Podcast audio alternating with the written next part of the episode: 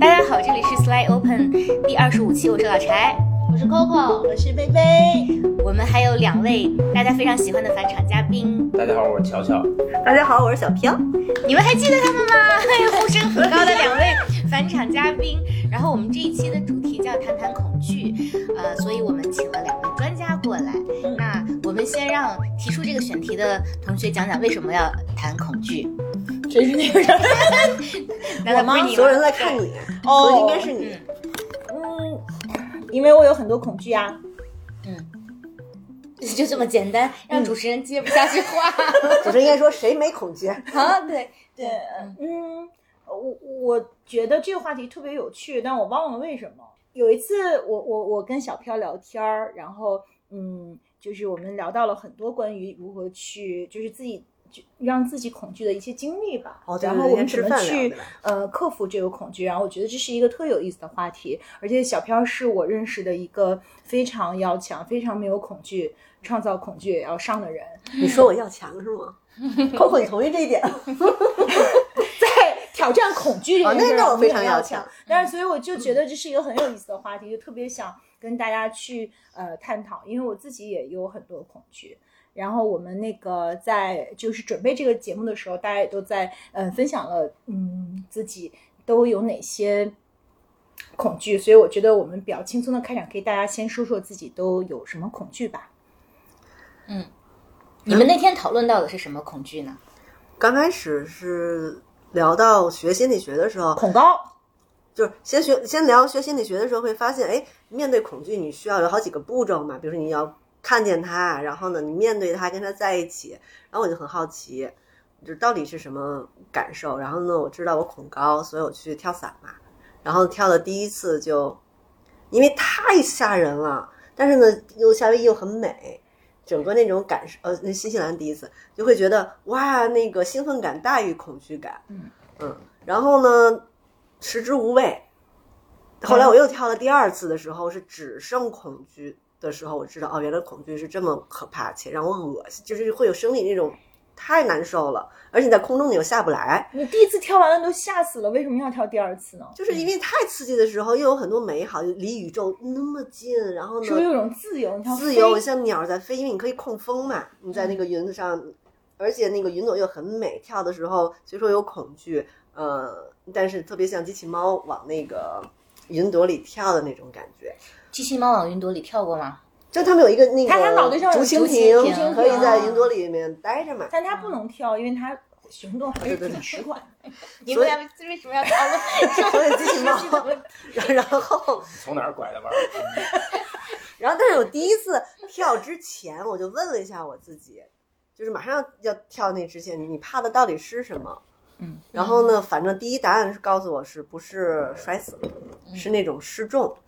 嗯，然后你真的跳下去的时候，那种其实没有失重，因为太高了，它那个风阻巨大，你能感受的就是那个风呼呼的就吹你，而且特别冷。打死我也不跳。你进那个云朵里面一点都不美好，就是水汽冰凉，像冰一样，就是脸快结成冰渣子那种感觉的那种感受。所以第一次就很刺激、很美好，其实很恐怖，而且落地以后，我整个人就落枕了，因为一直缩着脖子，一直全程是这个样子。嗯，嗯，然后最恐惧的还不是跳下去那刹那，是你飞到指定高空，然后机舱门开了，那当时我就我死，哔哔，然后这可还带音行。效，对，然后你就看见前面的小伙伴一个一个掉下去，嗯，然后呢，我我就被后面那个大哥推了一把，就他会你们俩连着跳伞师跟你连在一起嘛，他就把你拱到那块儿的时候，那个过程是最可怕的。你真坐在机舱门儿，他已经已经怕到不不害怕了，所以那是第一次。后来呢，第二次我想知道，在没有那些兴奋的情况下，你是怕还是不怕，还是我治好了？嗯，嗯，就就去了。那夏威夷那次呢，就是全程赤裸裸的恐惧，没有兴奋，也没有那种新的那些好奇，有没有战胜恐惧的兴奋？也没有，因为恐惧不是用来战胜的。后来我的总结、啊，就是你没法战胜它，我只能知道哦，你是你的战斗力是这样了。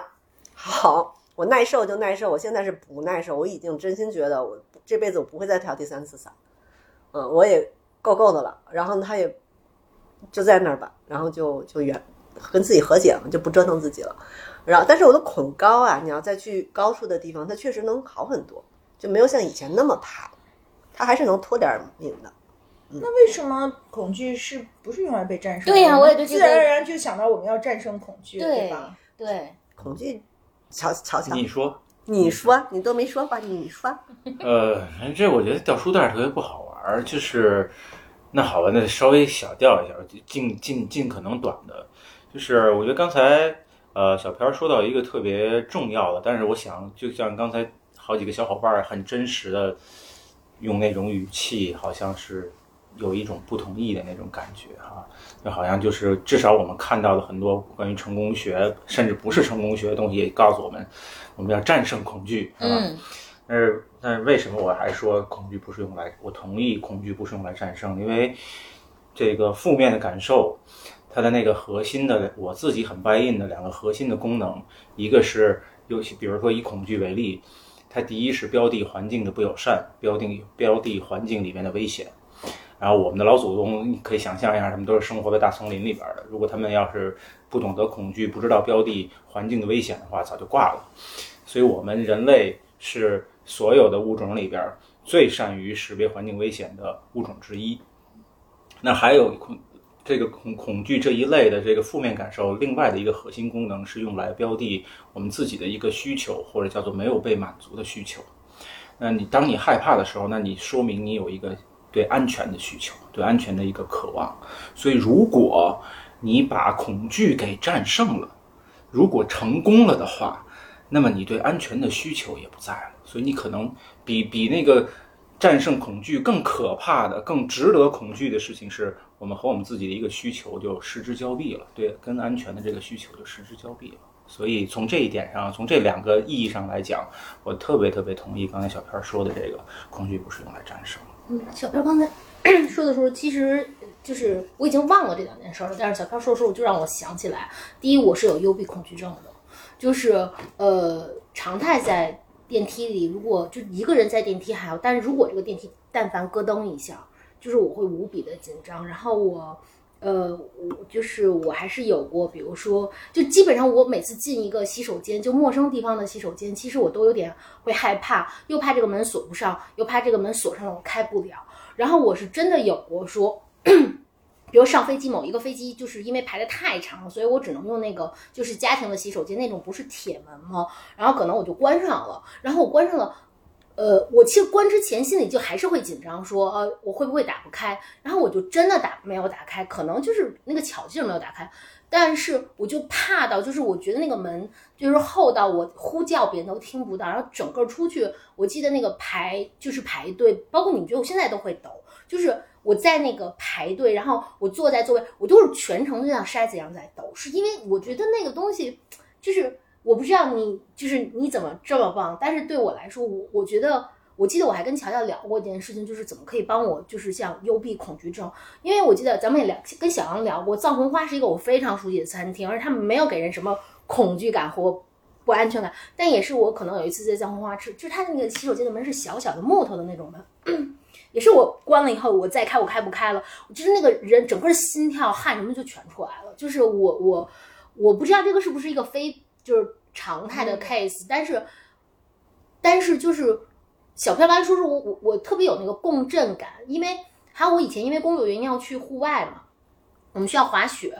但我其实特别害怕滑雪，因为我特别怕那种就是失重感。就是我特别怕，嗯然后呢，但我因为工作原因就必须得滑。就有一年在奥地利，然后他们就找了一个滑雪健将，然后他就是这个人是等于他滑，我们俩在一个板儿上，还能这样？嗯，还是个大帅哥呢。然后这是重点，敲黑板。但是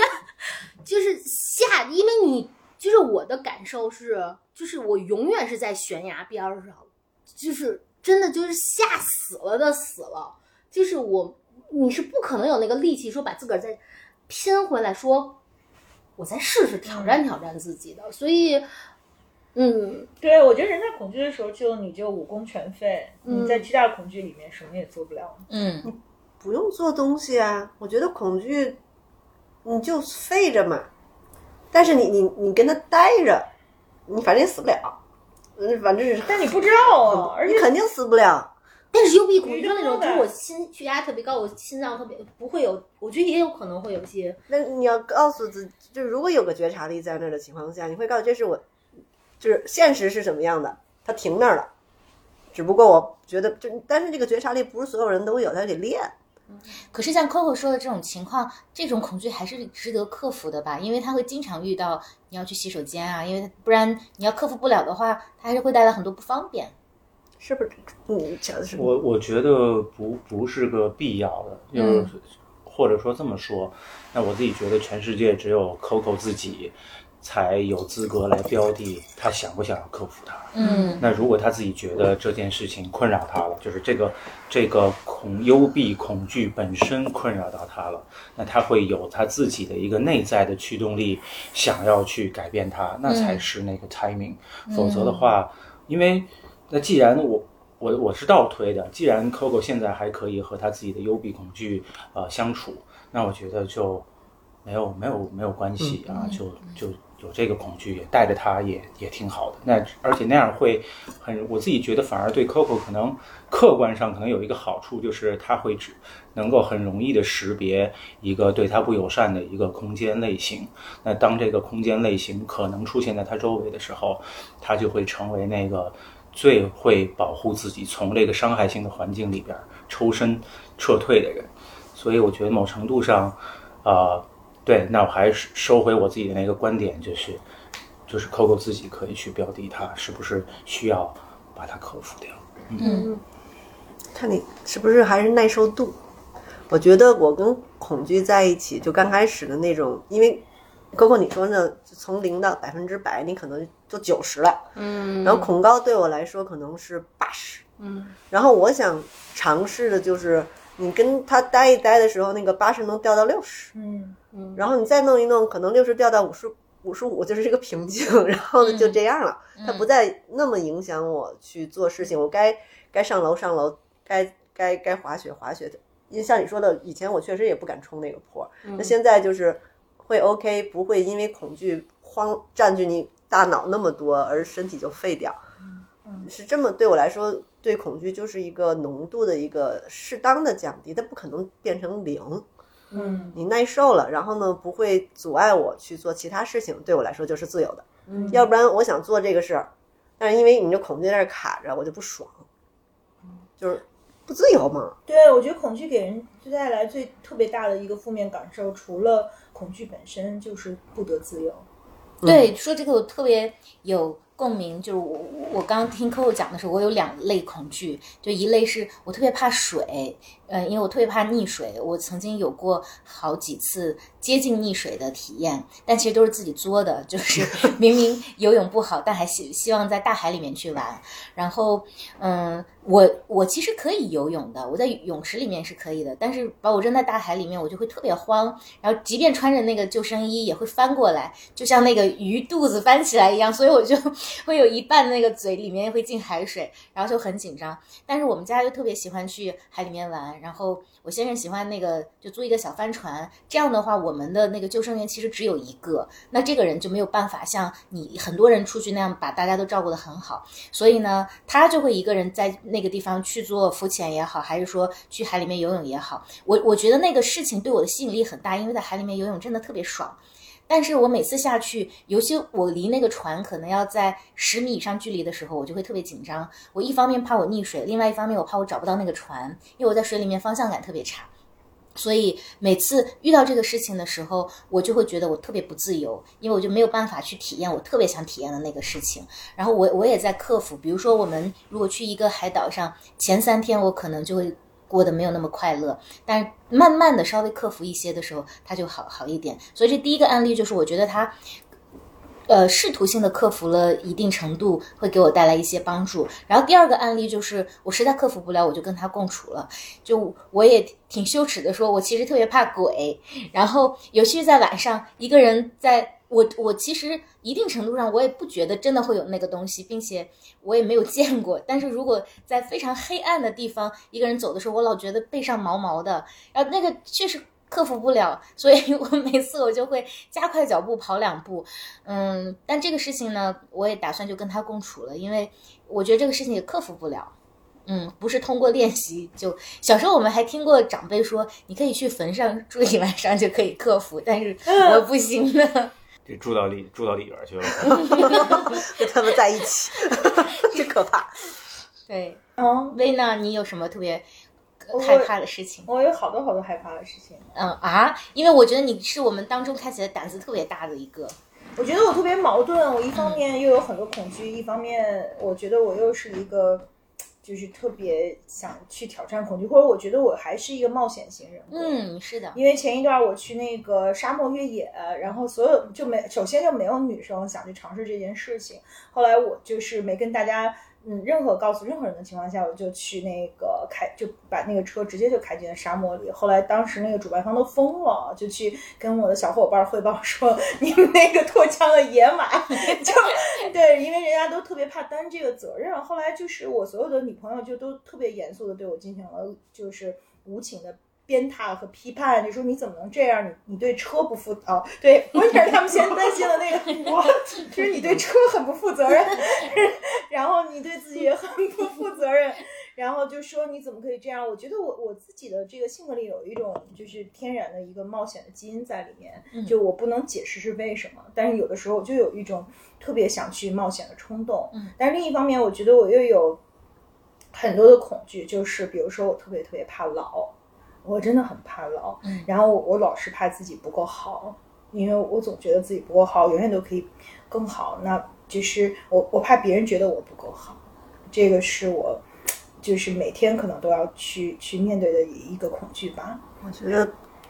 怕自己不够好，所有人底层你就挖一层一层挖挖挖挖，底层好多都是觉得自己不够好，在关系层面，在工作层面，在自己学习层面，就 所有的东西。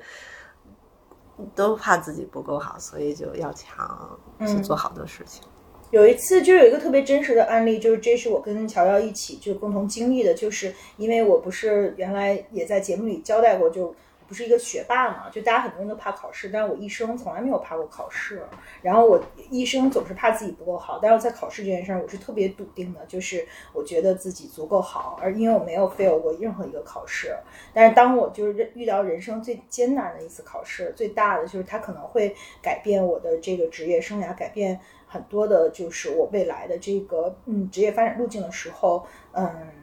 就我完全就是在一个巨大的这个恐惧当中，但是甚至就是最开始的时候，我都没看到这个恐惧，然后我就去跟乔乔探讨说，我不就一破考试吗？我长这么大都从来没有嗯担心过考试，就是这这个对我来说为什么是个事儿呢？就是这个过程吧。然后乔乔就呃告诉我说，就是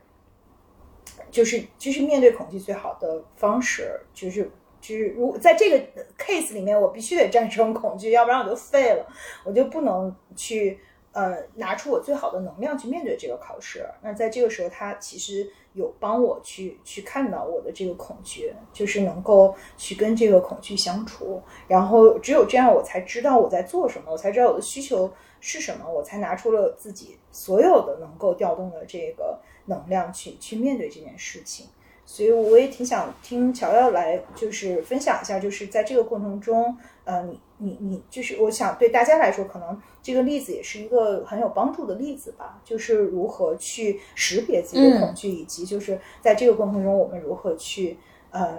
在这个情况下，就是在我们必须得去战胜这个恐惧的时候，我们怎么办？你确定要回答那么大的问题吗？用一个。什么什么深入浅出的，对，两版。我我我想先先沿着大家小伙伴们的那个分享，我也先分享分享我自己的恐惧。好呀，嗯，对我，我觉得我自己你也会有恐惧啊？对我有我有很很很深的恐惧，然后而且这个恐惧，甚至虽然我已经学学心理学学了几年，并且开始用这个心理学来工作，比如我是我自己是一个心理咨询师，但是我我最后看见我自己的其中的一个很大的恐惧是和我的咨询师一起啊，我才看见的，就是我有一个特别大的恐惧，是我怕我自己没有价值。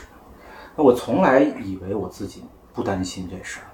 因为我以前我我在漫长的前四十年的生生活里边，我都觉得我自己是一个虚无主义者，就是没有任何目标。然后后来等到我发现了这个恐惧之后，我才回看，才意识到，就连那个我自己的所谓的这个虚无主义本身，都是对这个没有价值的一个呃躲避。就是我直接就宣布，我就是一我不需要价值，那这样我就不用去面对这个没有价值的恐惧。所以我这个让我知从我自己的这个特别深的恐惧里边，就我首先就看见，当我们并就是这么这么致命的一种感受，因为我自己觉得恐惧是非常非常重的一个情绪，它重到是几乎没有办法去做调整。比如说，如果我不开心，我比较容易调整；如果我开心，我也比较容易调整。嗯，我甚至连呃沮丧都可以调整。但是说，如果我害怕，我去调整那个害怕，尤其刚才我听到小伙伴们说，比如说，啊、有小伙伴分享他怕黑，那你可以想象一下，你去调整一下你自己怕黑的程度，我们可以试一试，是吧？还有，比如害怕封封闭的空间，我们尝试去挑战一下，我们去降低一下我们自己对那个封闭空间的那个害怕的程度，恐怕没那么容易。那这么这么重、这么致命的一个情绪，我们怎么可能不知道它的存在呢？那对于我个人来说，我觉得就是跟我自己的这个性别有很大的关系。就是我看到跟我一样的性别的很多男孩，包括我自己在内，从小就会被洗脑，一个男孩子就不应该害怕，他应该是无畏的、勇敢无畏的。所以当我有恐惧的时候，我会觉得我自己是脆弱的，我觉得我是软弱的，那是这是不合格的。作为这个性别来讲，是不符合性别期待的，所以呢，我就会去修，我去修正我自己的恐惧，我假装我不恐惧，或者干脆我就把它压到很深的地方去，所以反而是这么重要的一个情绪，我在好多年的时间里面都没看见，然后我看见了以后，我才大吃一惊，我才发现原来我是害多么害怕没有价值。每次当我做一件事情，我感觉到我可这件事情可可能会不成功的时候，我就会有一个特别特别大的一个 panic，然后大到我后来就成了一个虚无主义者。我会觉得一切的，比如说刚才有人说考试很厉害，我宣布考试没有意义。啊、比如说要找到一个好工作很重要，成为这个呃人人上人，那我就宣布啊、成为人上人没有意义。那我自己也就相信了这些，结果后来我发现这都不是真的。我只这些我之所以做这样的一个宣布，只不过就是因为我有一个无价值的恐惧。那我也想跟小伙伴们分享，就是当我看见这个恐惧之后，我才知道我几乎错过了我自己的很重要的人生。因为其实我是渴望目标、渴望成功、渴望有所建树的，但是我被我自己心里边这个巨大的恐惧。不仅被它限制了，而且我都意识不到，然后我就拐到了人生的另外的一个方向上去。所以，对我这么分享，我可以用来回应这个问题吧，就是刚才微问我的这个问题，说我们怎么样去？如果说我们终极的目标是克服它，那我想说最最重要的第一步的 first step，我们需要去看见它，而看可其实看见自己的恐惧也不那么容易。对嗯，是不是其实大多数人都没有办法识别自己的比较深层的或者某一类恐惧呢？是的，因为我们越越深的恐惧，我们就越意味着我们无法面对它。我们无法面对它，我们自己最通常做的两个动作，就是要么就把它埋得很深，埋得深到我们自己看不见；要么就是我们否定它，我就宣布我自己不害怕。嗯，这就是我们特别不容易看见我们自己特别深的恐惧的核心原因。我觉得需要找一个专业的咨询师陪伴去触碰恐惧，而不是瞎自己看点书去碰。嗯你碰不好，你碰出一个二次创伤，然后呢，你碰，而且你你在你的意识层面碰没有太多意义，你只能一次一次的体验那个恐惧。就像我去跳伞，我意识层面我一直在体，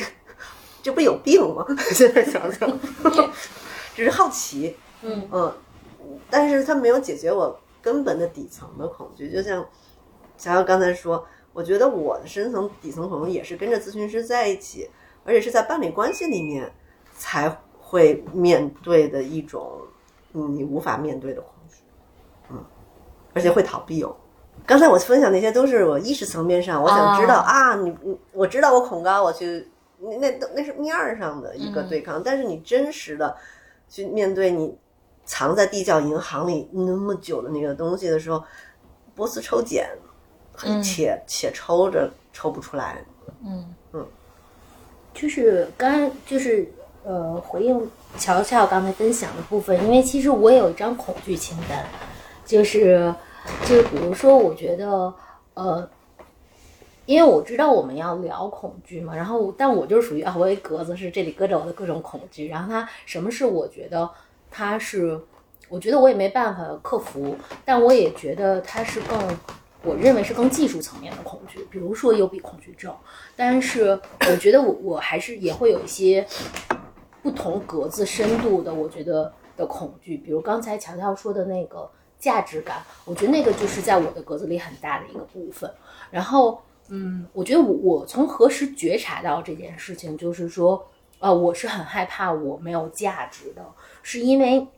我我觉得有两个人对我的影响特别重，就是我的姥姥和我的妈妈，因为我是被姥姥带大的，然后我我我可能我看到妈妈和姥姥都是那种一直都是还蛮叱咤，我很能干，但她突然可能在一个什么什么的时机，就是可能为了家庭、为了爱人或者为了子女，她放弃了什么，然后你就会发现说，她不再能触达她想实现的那些东西，然后继而。他你也不能叫价值兑现，但是其实他就渐渐渐渐的脱离了那个轨道，我觉得价值感上就会弱很多。然后我觉得我的妈妈和姥姥，就是他，我看他们的一生都有那么一个特别大的一个 turning point。然后我觉得很多时候我很怕这个，而且后来我觉得还有一有一次去思考这件事情，我觉得对我的印证是说，我记得我都跟大家讲，我说我那个 branding house，就是我早早可能就会有一个大品牌屋，我说我作为人养一个品牌，我应该我的价值在哪？我就其实我觉得我一直在强调一件事情，是说我是一个价值输出者。就是无论我对这个世界，我对我的朋友，我对我的女儿，我对我的爱人，我的公司价，但是我去想，为什么 I put a label 说我是一个价值输出者在，我觉得其实它也跟我内在的恐惧，说我怕我没有价值是有关系的。嗯，没有害怕没有价值，我觉得也是很多大部分人的终极。Coco，你累吗？你照顾所有人的情绪，你老 check 大家好不好，大家不好，然后你就会，嗯你就会嗯很很付出去 make sure 大家。如果我跟你说我不好，你每次老 check 我说我很好，嗯但有的时候过了好一阵，我有点反复弧比较长。然后有一天我看跟我说，我就我好像没有想象中那么好，因为我有点过于亢奋。嗯嗯，我做了很多不应该是在嗯平常时机内做的一些、呃冲动性的消费行为。对对对，嗯，就是后来我才回过味儿来，嗯，但是我想，但我看每次你问我的时候，我就会，我会有个激起我，就说，我说我我我又觉得你好辛苦，我会担心你，就咱俩这种可能是类似的，就是你担心我，然后呢，我看到这个，我觉得我开始担心你，嗯然后最后，嗯。但我好奇你到底累不累？那还挺累，但我我一方面挺累的，但一方面我也挺快乐，就是我也嗯，挺快乐因为这个，也是一种价值。对对对，对就我也挺快乐于说知道我 care 的人好不好。那我不好怎么办呀？你又无能为力。哎我们陪你吃饭，这 这这不是吗？啊，当当然了，就是，但是那种不好是一个特别底层的。我我如果我天天见你都很丧，就真不好，那你怎么办？天天跟我吃饭，臣妾也有点做不到。我就我就我就好奇不，啊，就是我觉得在，我我觉得第一就是，哎，这这这这话不知道有没有偏题。第一把，就我搁在格子里特别 care 的人还是数量有限的，而且我一定是分级的，对吧？啊，我知道我想问什么了，就是嗯，你价值输出嘛，那什么时候发生了什么事情会让你觉得沮丧，或者是你价值输出了，哎，没反馈，会让你觉得自己白输出，或者是你的输出无用？有啊，就是比如说，我觉得我很爱我的团队啊，而且我觉得我爱他们的方式不仅是专业的输出，我觉得从就是人生的维度，我给了他们很多温暖和爱。然后可能大概呃两个月前，就是我密集的经历了我的团队的人辞职。我跟乔乔讲过，就是嗯，特可笑，对吧？我都这么多年 那个职场的女生了，但是其实就是持续的人离开，就是就也会 trigger 我的，就是就是我的自我怀疑。然后我跟乔乔说过，就是我特别不好，就持续失眠，然后做的梦是那种梦中非常暗黑，就是是无以，就是你感觉到那种恐惧，但是它真的就是由你团队成员辞职 trigger 起来的这个东西，然后就是。对啊，就是持续失眠，做那种就是你感觉很压迫、很暗黑的梦。然后最后我跟乔乔聊，我说我可能持续了失眠了，就小小小一周，其实我都已经快崩溃到不行了。然后，呃，有一天我就真的就爬起来，就是因为我写日记的习惯，我就把我的每一层的痛和恐惧把它写出来，我还拍下照片给乔乔看，而且我在我特别。不 OK 的时候，因为我们俩可能会有特别固定的交流时间，但是我还是会特别不 OK 的时候说：“乔乔，帮帮我，我现在就是要见你，然后或者我就是要怎么怎么样的，就是有了。”因为我觉得就是那个那些东西，就就是你付出了，我我其实心里还是偷偷是有那个期盼，说你可以感受到我的好的，我其实是希望的，我不要让你觉得说我的爱是一种廉价的、无差别的洒向全世界的。的批量的东西，那如果就是没有被回应，就还是会受伤和难过的。然后那那就再去解决另一层情感危机呗，对吧？嗯，这个有点跑题，但是不跑题不还围绕着你的恐惧嘛？就是因为我觉得最终谁我们最大的恐惧还是不够不被爱。我我我想想啊，反正我是，我觉得我最底层的恐惧我害怕是不被爱。失联，就是当我跟在在乎的人断开联系的时候，我觉得整个世界就是黑的，嗯那种孤寂那种孤寂感啊，分离焦虑。而且那种是死亡的，它牵扯的是一种死亡的感受，失联是说他两个小时没回你微信，没没 没这么变态，那他妈早死翘翘了。失联就是会，但是会会进入到自己一个呃自我的一个旧模式的一个逻辑里面，就我是不是不被不够好，嗯，然后不被爱，嗯，其实不是的，嗯，这个我自我的稳定性极差，在以前，然后慢慢通过心理成长，我有咨询师嘛，就是咨询了五六年，持续性的以后，那个稳定性强了以后，才知道哦，那个是我自己的恐惧告诉我的所有的故事，我不够好，然后呢，他怎么着怎么怎么着，然后但是我跟对方去印证的时候，会发现其实人家不是这样，但以前的恐惧太大，大到我都不敢问人家，我怕最后得出来的回应就是我不爱你，或者是你不够好。嗯，我现在勇敢的就是去真实的去表达，然后回馈，你也允许别人百分之五十机会说的话是是是是是让你会不舒服的，但也没办法呀，生活就是这个样子，所以就就得慢慢，嗯，我就慢慢练我的这个真实表达，嗯，然后试着去印证我自己旧模式里的恐惧是否是我想象中的那个样子，但发现不完全是。就是很多时候恐惧都不是真实的，对吗？就是有的时候我们恐惧的那个东西，其实它并不存在。我觉得恐惧除了浅层和深层的恐惧之外，还有是不是真实的恐惧？比如说这个自己不够好这件事儿，就是一个很典型的例子。还有就是担心自己不被爱，我觉得我们都有这样的恐惧，即便是我们有的时候，嗯，收到了很多的爱，就是比如说，我们就也都很爱你，然后我们也都特别认可和欣赏你。可是那种恐惧，就是你还是觉得自己不够好，还是觉得可能担心别人不接纳你、不爱你的那种恐惧，永远都在。那又是为什么呢？明明我们是收到过正向的反馈的。一种不配得感，还是小时候太早，在出生那个阶段依恋关系 养成的时候，你没得到。刚出生那那几几个月，都是因为我们是小 baby 的时候没有足得到足够的爱吗？嗯，至少我的前辈大咖们，这个一边倒的都持这样的一个看法，然后以及很多的观察，越来越多的观察也支持这种，就是当我们特别特别小的时候，小到几乎我们还没有形成稳定的记忆能力的时候，我们在这个情感体验上体验到一些。甚至就像刚才薇讲的，就是你体验到那个未必是真实的，但是你的体验是真实的，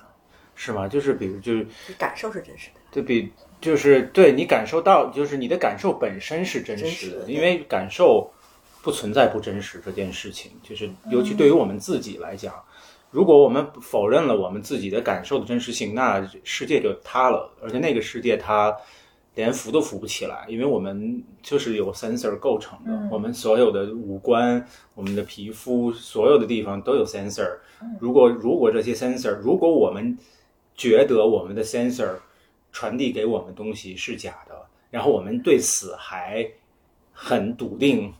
那我也不知道用什么去代替它成为一个被我们自己可以接受的真实。所以，所以这是我觉得就是。感受的真实性是我对于我来说至少是无条件的，不管它和真实客观情况是否匹配，嗯，那是 another story，另外一个故事。但 however，我会觉得感受的那个真实是既既无条件，然后又很重要嗯，嗯，有一次你说这个，其实恐惧也是有功能的，就恐惧刚才它有它的功能。刚才我也说，嗯对，就是就是它的标的的那两个最核心的那个。你可以再说一遍吗？因为好像没嗯，哦哦，老祖宗活下来就是因为我们有恐惧。对呀、我们看大狮子就撒腿就跑。好学生，哎，小票你就没有认真听讲。我听了，我这不是让那个那个 小小再再再说一遍吗再说？一遍哈。第二，个我觉得就是两个最核心的功能，就是特别特别重要啊！我也就先先分享给小伙伴们，就是第一个重要的核心功能，就是它标的我们的环境里边的危险和不友善的元素。那第二个核心功能就是它标的我们自己有没有被满足的需求。那透过这个没有被满足的需求，倒过来去让我们有机会看到我们真正的那个需求是什么。比如说恐惧，那对应的就是安全的需求。这就是为什么，呃，我自己很喜欢的一个大咖马斯洛他说，安全感这个需求，安全的需求是人的底层需求，它是不能够被击穿的。也就是当我们感觉到不安全的时候，我们其实几乎没有办法去面对这个世界，或者去做其他有效的，或者是可以把我们自己，就像刚才 Coco 说到一句话，我们都没办法把我们自己拼 拼回一个完整的、可以站起来的一个状态去面对这个世界，不行，做不到，臣妾做不到呀。嗯所以安全感，但是可以慢慢的在关系中修复，对吧？一个良良性的关系里面，去去学习，去习得。这个我亲身体验过，因为我用了五年的时间，就是前三年是跟精精神分析流派的在一起，那属于陪伴，你每周真的见，然后他就在那儿了。你周周跟他说，然后他怎么反馈你？时间久了以后，他那种好妈妈的形象，真的就让我内化成我自己的稳定感，它就在那儿。然后慢慢的，我又去通过超个人心理学流派的咨询师，去把我以前压抑的很多的情绪看不见嘛，噔噔噔一层一层倒腾，倒腾的生理反应都会出来，就是吐啊，你或者是起皮疹呀、就是你会有各式各样的一个生理反应去跟着情绪一块流动出来以后，你会发现哦，新的感。新的技能就增加了，因为旧的都卡在那儿，它出去了以后，你才会变得更加有活力，恢复活力，恢复创造力。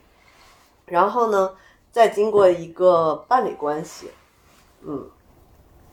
稳定性又验证了一遍，那个好伴侣关系给我陪伴属性啊，它又能帮助我把以前内化那些东西又比较扎实的扎稳了以后，稳定感出来了，自信也出来了，我也觉得我足够好的时候，我才能面对我自己真实的自己，去真实的表达，去真实的躺平，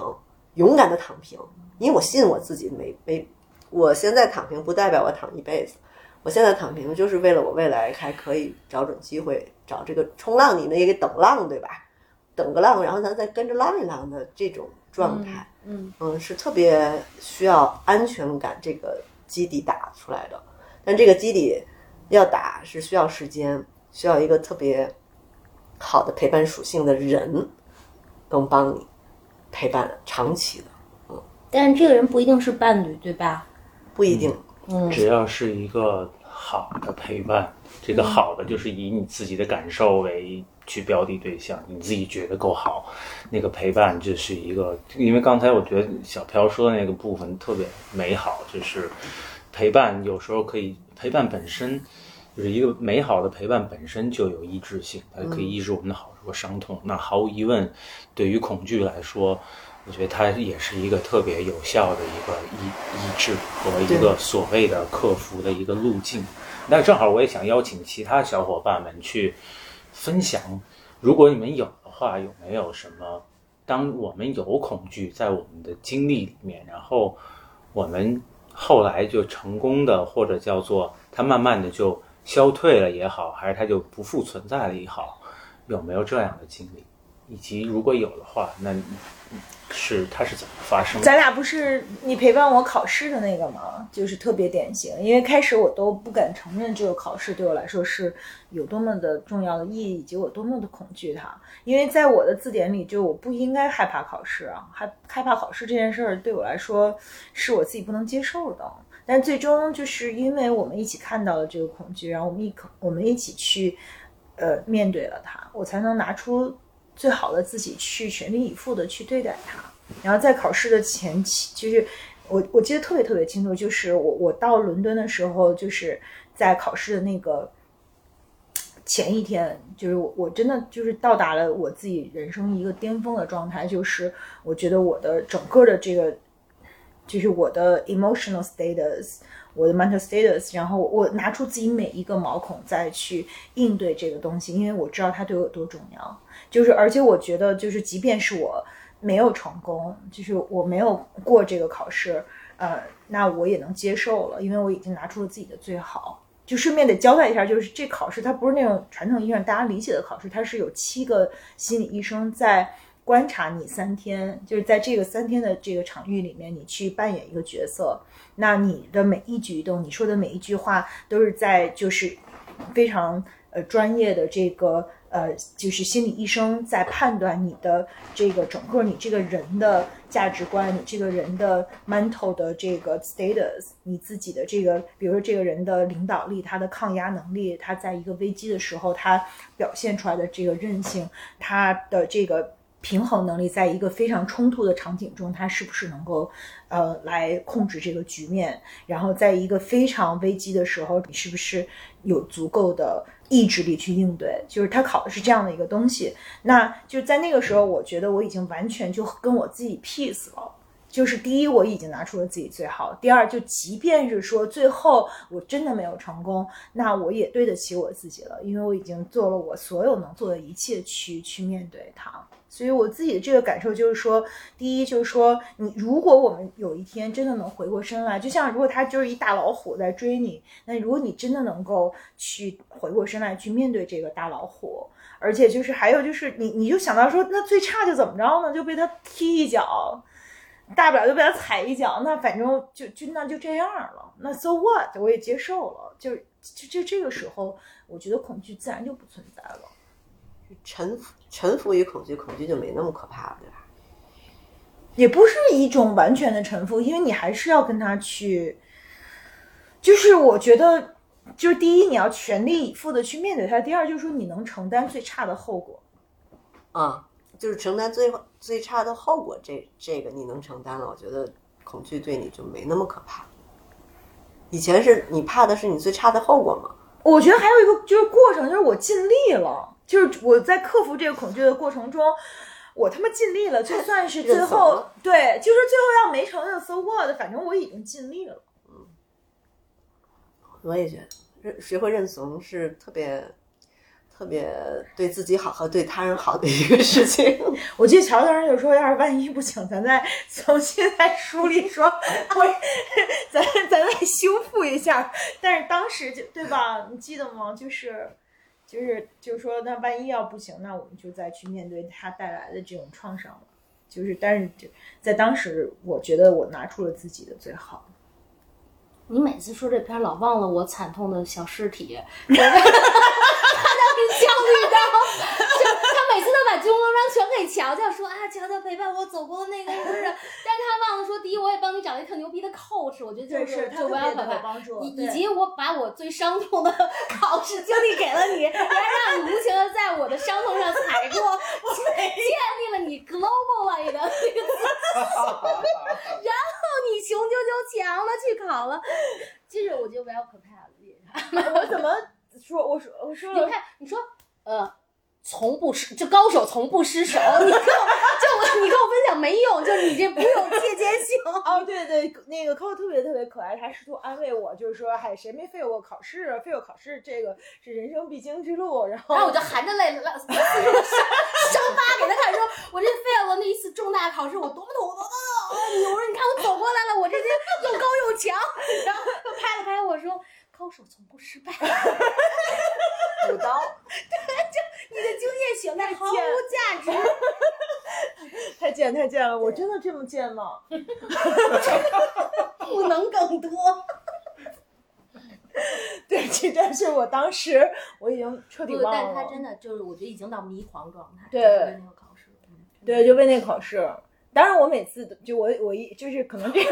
我不是以前交代过吗？我我我考 GRE 的时候，男朋友都跟别人好了，然后我也不知道，还还都都等等我都考完了才知道的。我特别怕考试，我上初中就怕，你知道怕我怕到我自自残，试着自杀，真的。我青春期我有抑郁嘛，但是考试是我特别大的一个刺激点，我讨厌考试，我讨厌老师，我讨厌学校，我讨厌这种教育。那个时候我特别受不了，我就想，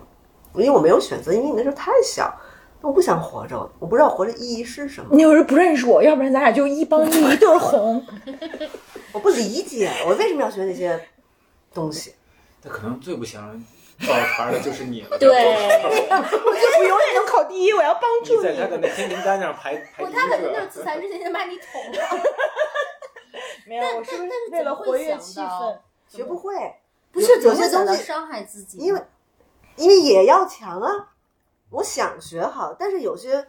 科目我真的代数我真的不理解，我觉得这不是我这逻，这不在我的是是我的系统里面。嗯，嗯我花了很多时间去学习，就是学不会，就很无无助。嗯我努力了，努力了还还不行，那你绝望了，你还要考试，对不对？嗯，但我觉得特别逗一点是我本来就理科不不行的人，我偏偏学理科，你知道为什么吗？特别幼稚，我讨厌学政治，嗨，就是你有一个更大的恐惧叫政治。我觉得那什么什么鬼，我不要学。哦，我还觉得那最好玩了。哎呀，这段儿 所以那个时候我真的是吃过安眠药没死成，啊，然后我妈发现我有不就是中考前，我妈发现我整个人状态特别不好，胳膊就是会有伤口嘛。然后呢，她也她是医生，她也其中她在心理门诊做过，当然不是那么专业，她就知道我操这孩子不对状态，就开始摇自己坐在那儿，就跟精神病似的。然后呢，那个她跟老师请假，请了七天假，就中考前七天。她说我那个我女儿不上学了。我带她出去玩儿，带我去承德玩了七天，回来自己反正考上了，就是我会给自己特别大的压力，就我妈都没给我压力，反正我自己会给自己很大的压力，其实那种大力压力是那种无力感，我做什么我都不行，但是哦，就是因为你的恐惧在那儿把着，最后我考试还起码我凭我自己一己之力，我考上了，没有走后门儿，反正我就讨厌。应试教育，我讨厌逼着我学习，我宁宁可为了自由我死，我也不要学。但讨厌和恐惧不一样，你觉得你到底是讨又厌？恐惧我又讨厌，那怎么分恐惧和讨厌呢？因为恐恐惧会让我发挥失常，讨厌只是一个极度厌恶的一个事情。我觉得这事儿真他妈存在不好。讨厌让你没法发挥，讨厌让我没有选择，恐惧也让我没有选择，对吧？那怎么分讨厌恐惧？为什么要分讨厌和恐惧？也许就是又讨厌又恐惧那。好好好，你打高手从不失败。真的。我怎么那么膈应啊？我少说话，我少说话。但我只是有，我觉得我这个例子特别不喜闻乐见，听众们一定会一点都不喜欢。我们就说点别的例子好吗？来别的例子担当，例子担当，例子担当半天没说话，这栗子担当就是我，就是老柴。我我不知道那个算不算例子，因为刚刚嗯，乔乔提到了终极害怕当中的一个，就是 Coco 也刚刚分享了关于价值的这一部分。但是我我觉得我们需要区分一下恐惧和很多定义，比如说恐惧和需求。我觉得我是一个对价值感的需求也非常强的人，但是在价值这一块儿，我一点也感受不到我的恐惧。就是我非常需要价值的话，那我就去努力实现它。然后这里面我觉得我没有恐惧的一个点是，嗯，就是在我长大的过程里面，我认知到了一个呃东西，或者说我体验到的是我的自信的不断加强，就是在我努力的过程里面，其实一直世界一直对我有正反馈。就是那我努力多少，可能我的价值感就能体现多少。它好像，呃，虽然中间有过这个弯路啊，或者挫折失败，但是总体的方向上，嗯，没有让我失望过。所以就是我特别喜欢的一个词叫做“功不唐捐”，就是你做的所有的事情，最终在价值这个事情上会有反馈。但我们之所以聊到，所以我我觉得这个不是一个克服的案例，但是它就是我觉得会分。区分恐惧和需求的一个点，但是我们之前在讨论到终极恐惧的时候，其实乔乔提了四个，我已经不太记得了，但其中有一个哦，存在主义孤独啊，存在性孤独。存在性孤独，还有一个无死亡无意义，自存在性孤独自由，呃，存在性对自对，由。一会儿我们可以一个一个来解释。但其中有一个的恐惧，太要强了。对，这俩是好学生，我只记得暂停两一秒钟，还不到抢答时间呢。存在性自由和存在性孤独，对，但比如说价值的我没有体体会过，可是死亡的那个恐惧我是体会过。尤其就是当你比较亲的人离世的时候，这个之前我分享过，但对我的影响是，我觉得现在会逐渐褪去。但是那段时间，我除了说自身的悲伤之外，我特别害怕的就是我的生命的终结会就会什么何时来临，以及那段时候是很很可怕的。呃，他的恐惧对我的影响就是，我当时去体检的时候发现了一个小小小小的问题，后来那个问题很快也被克服了，但我当时就会觉得，哦，我是不是很快就要得绝症了？然后，嗯，所以我自己觉得我的恐惧基本上来自于失控吧，就是对这件事情我掌握不了，比如说死亡这个事情，我根本控制不了，我走在路上也有可能被车撞了或者怎么样。嗯，包括我前一段时间，因为我现在处在一个比较特殊的阶段，我也会看很多特殊的案例，然后我也会对未来也充满了恐惧，所以我觉得我的恐惧基本上来自于就是不可预知，比如说价值那个事情。我知道价值实现有无数种方法，而且功不唐捐嘛，你往前走，它总是会回报你的。可是，比如说死亡这个事情，你根本就预知不了。然后，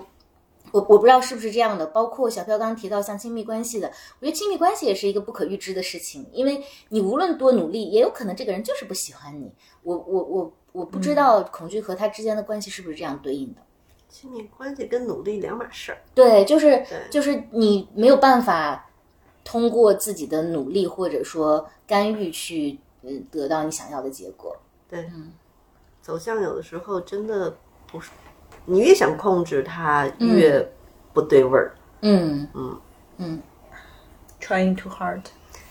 所以不要穿。所以在亲，那就是那可是并不代表在亲密关系的恐惧当中，我们就只能无为吧？我觉得还是就修自己的恐惧就好了呀。你唯一能做的就是我内在哪儿哪我就儿哪儿不稳。我老想战胜我的恐惧，我我伸不出手去拉小手，我就强迫自己能够，我就总总想有个办法能够伸出我的手。他俩都伸了手让我摸了摸，特别开心。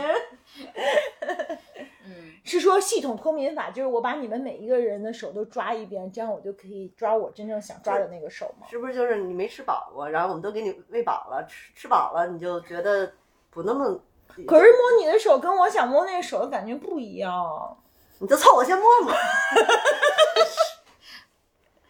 所以你看，为这个案例，它不是恐惧，对吧？它是需求。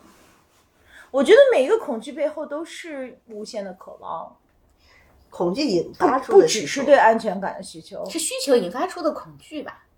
嗯对，就是我嗯至少我自己的，就是因为你太渴望了才恐，你怕得不到所以才恐惧嘛。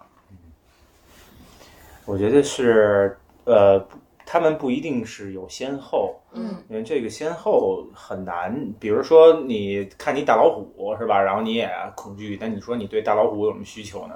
别？吃我。但是那你要仔细去甄别，你肯定有对，就是你你有有一个免于成为食物的需求，的需求是吧？我想，其实或者也是死亡。那个，就像刚才老柴说到了一个这个死亡恐惧，对吧？我觉得我的我我我都不知道有有没有不怕死的人哈，可能有那个是你你有那个瞬间，但是我不知道，我感觉要把这事儿拉拉拉长了，然后摆在这儿，我不知道谁能，可能有一些特别牛逼的所谓什么圣人、啊，得道高或者僧是嗯对号称得道的高僧，嗯，我也不知道他真的是不是得道，我也不知道他是有多高，他那个僧哈。那 however，我反正我能看见的是，呃，死亡是面对死亡，我们其实是很不容易淡定的。那那这个，因为他这个终极，刚才老柴说到一个，就是他其实他是一终极失控。这事儿你完全无能为力，对吗？就是你说你我一努，哎，我就不死了，嗯，那太牛逼，那你让我多努力都行，但是没无效，你的努力是无效的。嗯，就是你，而且它是我们一个终极命运，不论我们想或不想，这事儿都会发生。我觉得这也它剥夺了我们的，就像刚才薇也提到，就是这个自由感也没了，我们没有死亡自由，没有，就是我这这就必死。那我们，但是然后有很多时候我们只能假装我们不死，是吧？就我们不、啊不想这事儿了。对嗯你只能不想这事儿就没事儿。所以你看，就年轻人就好像有拥有这样的一个状态，但你他随着他的自然年龄的增长，某程度上，我甚至觉得连年龄恐惧，某程度它背后可能也是一个死亡恐惧。嗯它也是因为你迫近了那个那某一个日子，那个日子近你自己好像听到了那个生命的滴答声，那个时候就会。他就会离你，他一近那个立立马就不淡定了。反正我是很怕死的，我不知道别人怎么着。嗯我觉得对死亡的恐惧，对于变老的恐惧，不光是对死亡的恐惧，因为对变老的恐惧还有一些就是关于你自己的这个性吸引力的这个这个这一盘儿吧。但是对死亡的恐惧真的是我们终极的恐惧。我而且就是面对恐惧有两种，就有一种有一些东西是你可以作为的，比如说考试，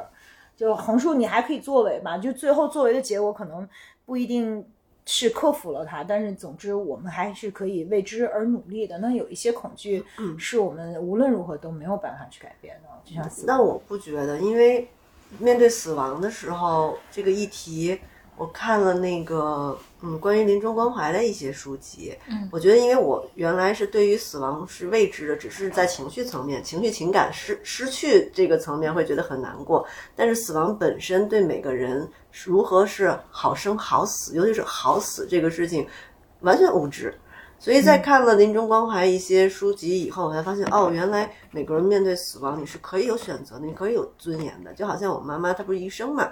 在嗯十几十年前，她有一天突然就跟我说，那个如果哪天我病了住住医院了，我不要进 ICU，请不要签字插管，嗯就让我走。当时听的时候，我会觉得好难过、好痛苦，就是你怎么这么残忍，让一个女儿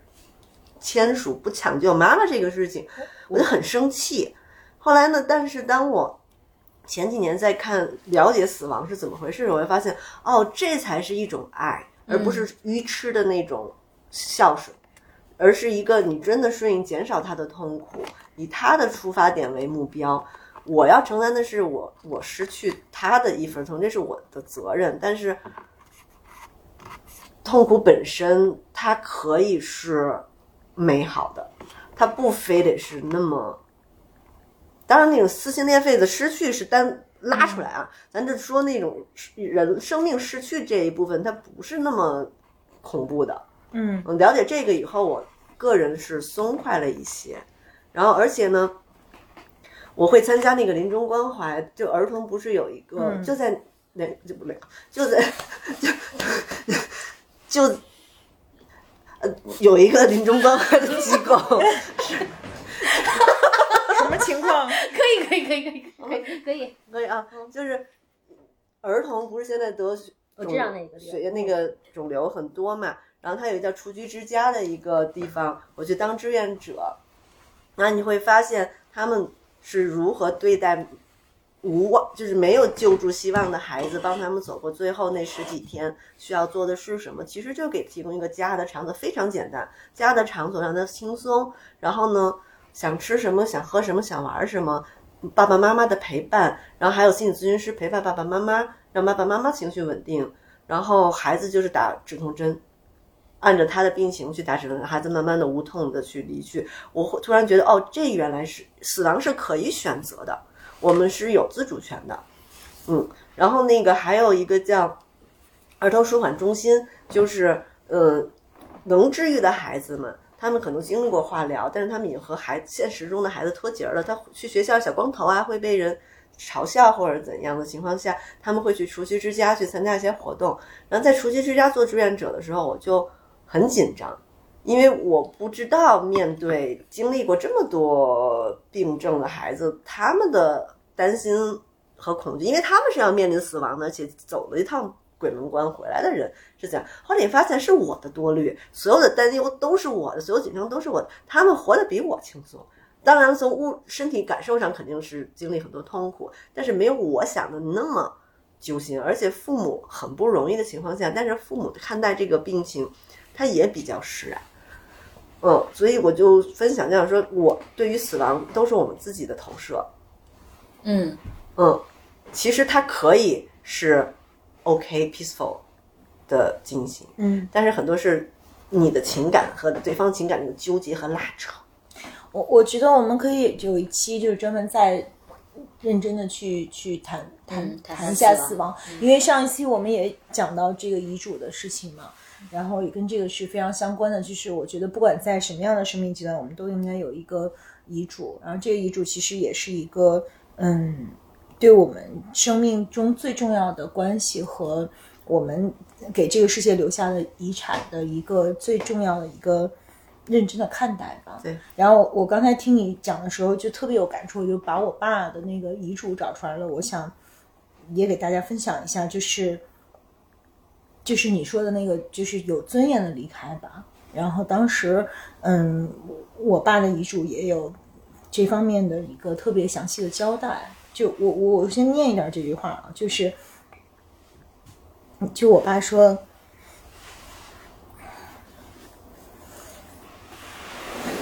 要不然你帮我念一下吧，我有点念不了。这段这段，最后这段是吗？对，生老病死是自然规律，以我身体的状况能活到现在已属不易。妻贤子孝，活着幸福，死亦无憾。在我弥留之际，不必进行大的创伤创创伤性抢救，让我有尊尊严的离去。亲人不要悲伤难过，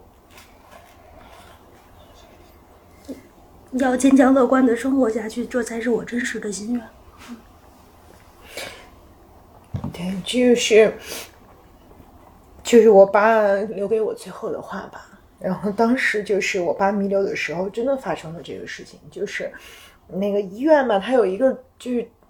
escalate 的这个事儿，就是比如说我的主我爸的主治医生就说你必须得马上进 ICU，然后这人就不行了。然后我说不，我爸有遗嘱，我们不进 ICU。然后一会儿这个医生的领导就来了，说你得进 ICU。然后一会儿院长都来了，就是。就是他其实，在医院的这个结构里，他会给你很大的这个压力，就是你必须得。如果我觉得，如果我爸当时没有这个遗嘱，我真的就不行了。就是我会觉得好像就是那如果就是如果我我我不会，我不听医生和医院的这样的一种劝告，我好像就没有尽力了。但是当时我跟我妈就是最后我们特别坚定的去，我希望我爸走的有尊严，因为他他对这件事情是有很深的思考的，他也是有交代的。如果没有这个交代，那我跟我妈也不知道该怎么做。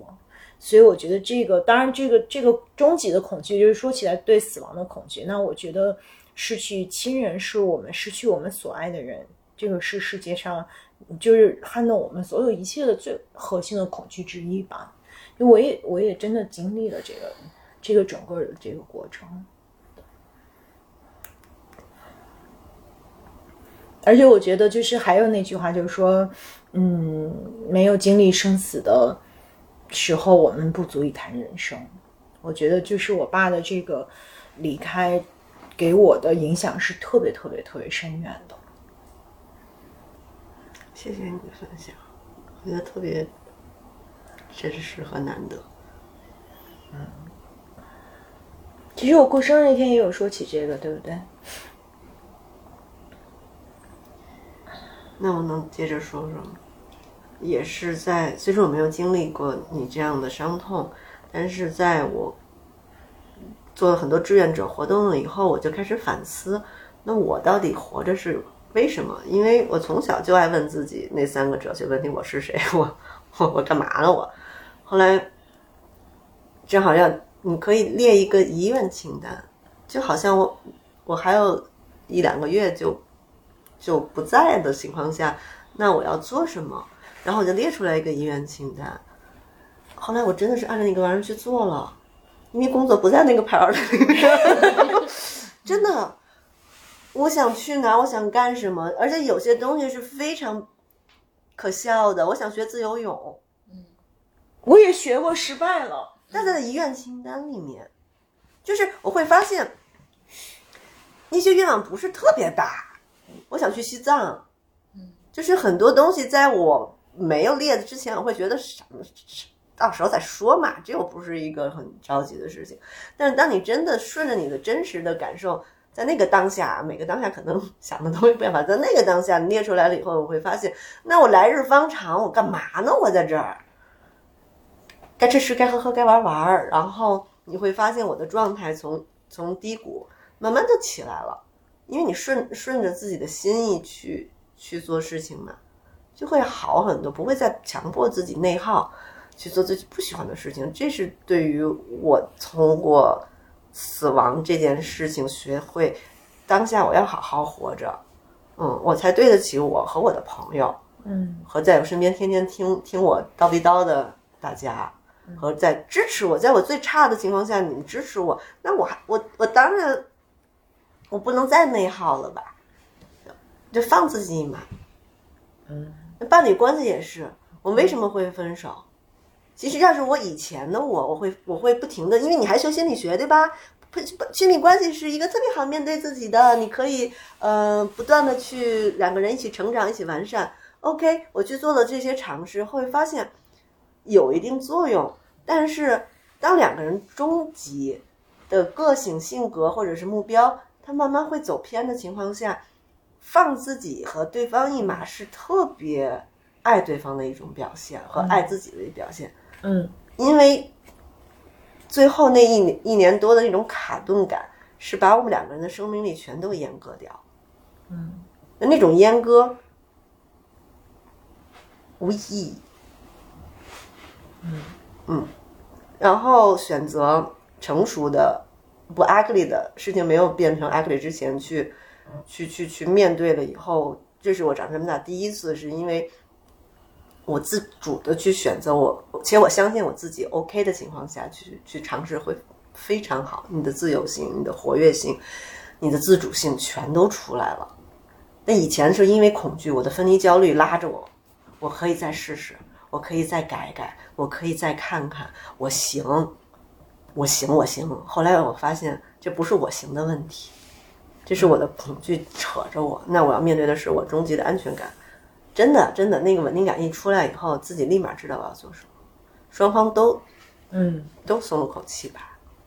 他也可以成为他自己，要不然他也得考虑我这个需求感这么强的 陪伴陪伴属性需求感那么强的一个人。怎么绕到这儿了？但是这也跟恐惧有关哦。是的，然后我相信这种离开是非常不容易的，就是非常要克服很，就是你你需要有很大的心理才能够对，你看，有的时候我做工作坊的时候会发现，因为我见的都是女性嘛，很多都是有伴侣关系的，然后有些特殊的就是两个人在一起十年，十年，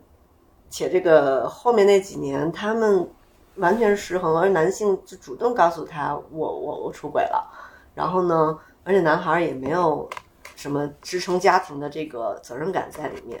女的女女孩是一个女强人，什么都很要强的，嗯。他就很痛苦，很痛苦，但是他就离不了这婚，最后最后就捯饬捯饬捯饬，他会发现哦，他是因为他什么需要都需要成功，他不能失败的，他觉得一离婚他就他就失败了，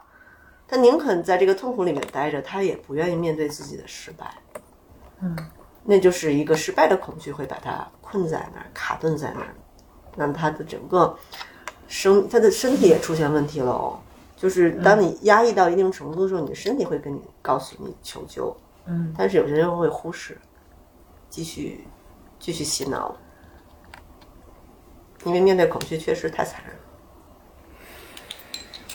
其实小飘刚刚讲的前面有一个部分，我倒有一个倡议，就因为我们接下来还要聊一期关于死亡的嘛，我觉得大家都可以尝试做一个练习，我们可以写两样东西，一样是遗嘱，那另外一样就是刚刚小飘提到的，嗯，遗愿清单。对，因为他讲到很多恐惧也好，或者说我们的问题也好，可能都是短期内自己没有办法面对的一个事情。我觉得无论是乔布斯之前也讲过，说把每一天当做最后一天去过的话，我要做什么？然后于是有了后面他的成就。当然这也许是一个传说。然后包括那个讲生命哲学的伯格森，他也讲向死而生嘛。如果我们自己确定说我们可能就活着就还有。不多的时间的话，我们要做什么？我觉得我们可以都写一下，但在下一期的节目里面，不用全部都分享出来，但大家可以挑几个，然后跟大家、跟听众们分享一下，说我们的那一部分，就是你可能想做的事情是什么，可以尝试去做一下这个练习。我们也倡议听众们，要是有兴趣的话，你们也可以写一下，然后可以把你们自己想分享的写在留言里面，或者写在我微博上都可以。我们下一期来跟大家讲讲。我想问问乔乔，你是专业人士，那你自己有没有就是你战胜你自己恐惧的真实的？我谢谢 Coco 问我啊，要不然显得我不问自答，我上赶着的。呃，对我刚才就在，其实刚才我我的那个分享没说完，就是我我说我有一个关于价值感的一个没有无价值的恐惧。嗯，那实际上后来我我跟我的咨询师去探讨，我为什么会跟我的咨询师去探讨这个话题，其实本身也是因为我自己有一个相信，不论是在我的专业里，还是在我自己的生活里面，我发现，呃，恐惧有一个半半生的一件事情特别糟糕，就是不清晰和呃看不见。就是当我不知道我害怕什么的时候，那个害怕就会被被我自己放大，以及当我不知道我害怕的东西，呃，到底有多可怕的时候，那个害怕也会被放大。嗯所以那个时候，我慢慢才发现，它实际上是需要被那个恐惧以及恐惧的对象是需要被看见的。我们越是不去看它，越是看不见它，它就越是像一座无法翻越的高山一样，就横在那儿。但其实很多时候，我们把它看见了，那个看见它的过程本身，它那个恐惧自己都会 shrink，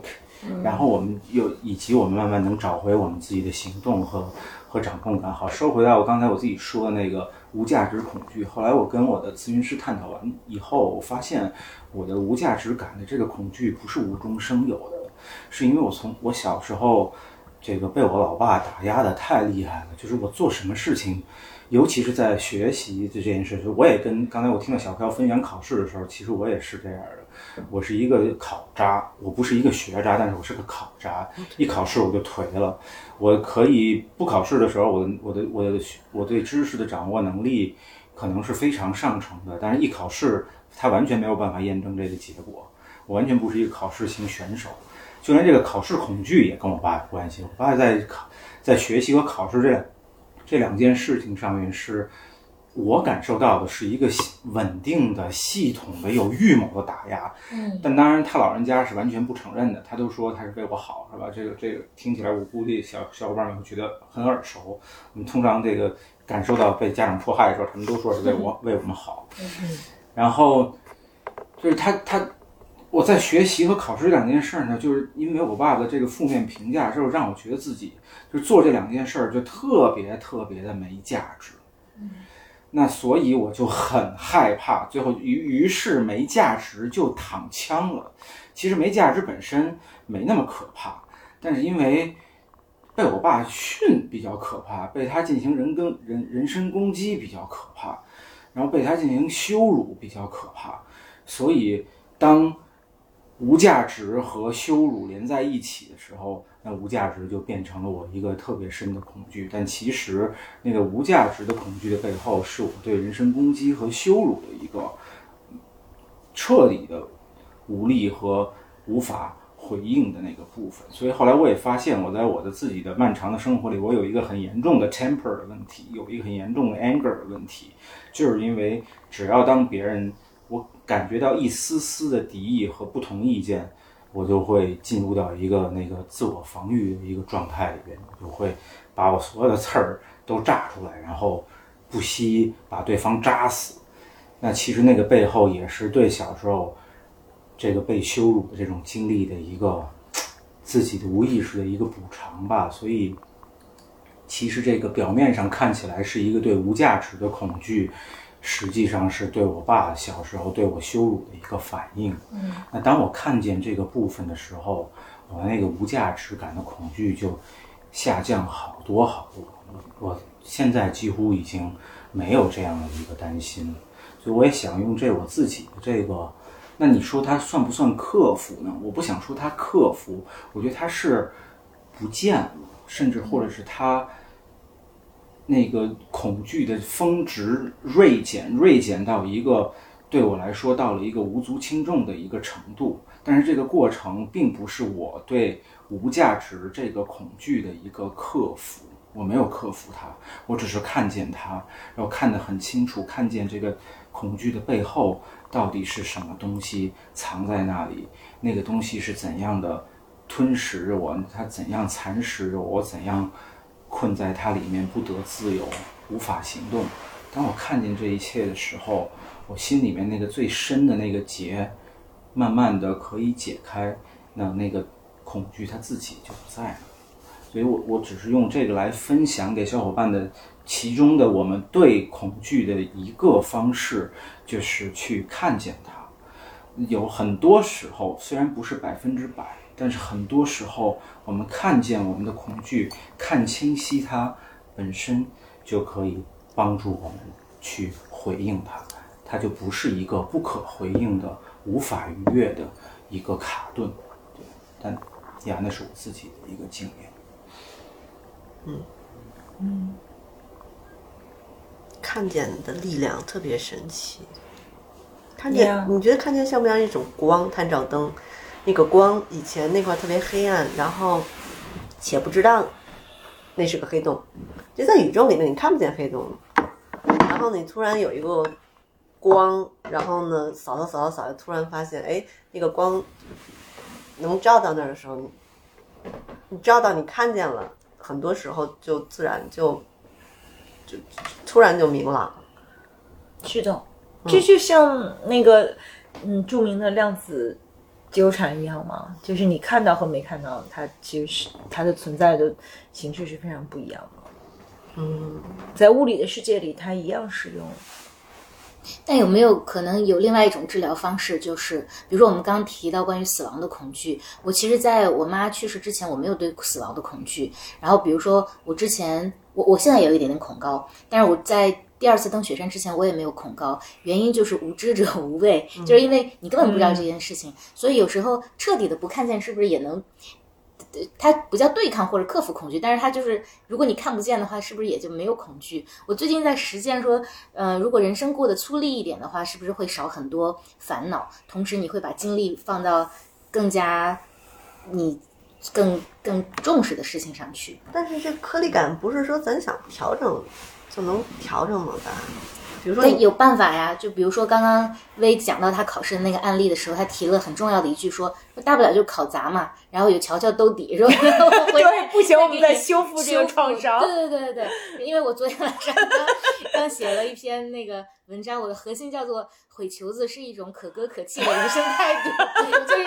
就实在不行就算了呗。对，躺平，直接就躺平了。对，是是，不是刚 Coco 一直在点头。作为一个这么自律的摩羯座，你难道有共鸣吗？我看不出 Co Coco 什么时候躺平过。我我我我我其实有两个特别就是想回应的，第一个就是关于看见，我觉得我们几个人其实看见在我们几个人日常的沟通中是一个常有的词，就是 self awareness，你看到，但是我觉得我最近反而有一个反看见的觉察，就是嗯，我记得有一天是我写日记，然后我还拍了照片给柴，嗯我觉得，嗯，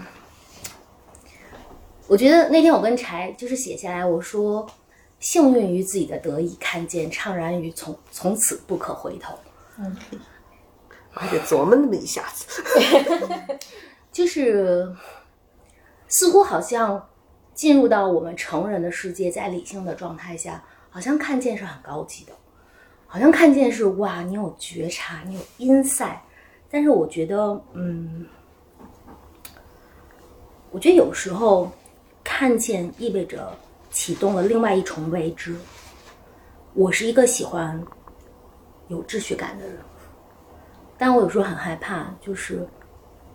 当你开启了一些你未曾经历的、你未曾预设的、你未曾看见的东西，就是它也会带来恐惧。嗯，当然，这个恐惧，我我觉得我自己当然能关联到这个恐惧又关联了什么什么什么什么什么，但我只想回应一下看见，呃，因为这个看，我觉得这个呃，既和薇说的，嗨，你能看见大不了躺平，还有其他 solution，和柴刚才说的，就是不看见其实也不差。我有时候觉得，因为我觉得有的时候我看我的人生，我觉得我的人生有的时候有点像一个嗯，不曾全面看见的的的状态，嗯。比如说，我人生有一个恐惧是 in the middle 的，叫做我特别害怕亲人的逝去，因为我之前也分享过，我被家人保护的特别好，所以我没有严格意义上的真正经历生死。那我觉得这就是我的一个恐惧，而且我的确未曾真正的看见。对啊，就是就是，我就第一，我我我觉得我想回应就是不看见，有时候或者在黑暗中可能也挺好的，真的。但但你待会儿回应。不不不，我觉得你说的特别对，但是你刚就是在我脑子里出现的画面不太适合接。等会儿，你让我把最后那点讲完。然后，但是我我想讲一个我的躺平，因为刚才柴说我不咋躺平，好像说一个躺平，就是比如关于这个亲人逝去这件事儿，我怎么 deal with that？就是这也是我的一个恐惧，因为我我反正我跟柴、跟乔乔、跟薇都聊过，我说如果有一天我遇到我的，因为我遇到我至亲的离开，我一定会崩溃，我一定会崩溃。然后我的 solution 说一下我的 solution 啊，第一就是我觉得我对于我至亲的人，我我认为我每一天的付出都，我觉得我是一个特别好的女儿，特别好的妈妈，非常好的太太和好朋友。就是我觉得就是第一，我觉得我的日常就是我没有，我不想把眼泪流到他离开了，我去想说，哎，我我这个没干，那个没干，这是第一抛。第二趴就是我做了好多托付。我托付了乔乔，我托付了你们俩，我也托付过，就是其他我有过类同经验的朋友。我说那天我一定崩盘，崩盘到一滩烂泥，无法收拾。记得那会儿把我提了起来，这是我的第二个解决方案。我第三个解决方案就是跟自己说，你再怎么准备，到时候也会疼到死，就别这么准备了。就关于这个恐惧，我的态度就是躺平。躺平，那我我跟你前三个一样，我会给自己加一个第四个，我会我会提前找，或者是在知道以后，我会找一个专业的临终关怀的一个咨询师，会陪伴全程。那个咨询师会陪伴那个病人的同时，也会陪伴家属，帮助你一起度过。那时候真遇到那个状态，对我肯定会这么操作的，因为它是专业性的陪伴，告诉你死亡到底是什么，它也拖得住你。当然了，你说那痛彻心扉的那些东西，该经历的肯定要经历，不会因为他们的存在，我疼痛、心痛少半分，思念少半分，该撕裂的还是会撕裂。那终终究是每个人都要面对的一次功课，就好像我们出生，每个人都要永远面对的一个事永。远就是就是让无论我们是谁，都会最终射向我们的两颗子弹。对，我们讲那个终极。呃，终极恐惧这两个，我觉得讲的大家都有点沉重。我们刚刚讲的价值也讲了死亡，还有另外两个是什么？我们也展开讲讲。独因为孤存在着独是我的存在性孤呃存在性呃，对，因为存在那天性乔乔讲了之后，我也想问什么是存在性孤独。我查了之后也没有太理解。那飘，因为你说你这个是你的点，你能解释一下什么叫存在性孤独？我不知道什么叫存在性孤独，但是孤独是我的一个痛点，因为我分离焦虑嘛，嗯，然后呢，就是这种突然的关系的扯扯扯扯断，就会让我觉得那种孤独感是无穷无尽的黑暗。就我曾经有个意向，就是你在一个宇宙里面就是黑的，浑浊的那种黑的，我是里面的小黑点儿，就你没有地方可去，你无处遁逃，而且那种窒息感，就是当我以前分手的我，为什么怕分手啊？就是这种孤独感太难受，太恐怖了。但是呢，被分手没办法嘛，你就调回了这个恐怖。那时候在看张德芬那写的一本书，正好讲到，就是你要面对这个恐惧，你就想象他用了业力这个词，咱们会用其他词来替代。你就在那恐惧，你就业力就让它烧，像一个火把一样、火堆一样在那烧。烧的过程中，你肯定很灼热、很不舒服，觉得要被烧死了。那你就等，你就被烧，然后你烧到它自然熄灭的时候就好了。然后我就真的那，但是那天我是自己在家做的这个事情啊，就就会一下就掉到那个恐惧、那个黑暗里面，然后就是难受的。我觉得我是在痛哭，我都不知道我发生了什么。但是最后那个熄灭的时候，我是在被窝里面蜷缩着，整个那一块是湿哭湿了，且是窒息，就是你在被窝里哭，最后是一个窒息的情况。但是你会发现啊，这个东西差不多烧过烧过过，嗯，然后一撩开被子，觉得感受好很多。但是没有解决我当那个当下的状态问题，但是起码我知道我怎么跟这种孤独的窒息感，它有多痛，而且我知道我为什么以前那么害怕它，那我现在呢也会害怕它，但是你跟他待过一次，你起码知道他什么德行，嗯，就没那么那么那么恐怖，但是那种不舒服感是还在，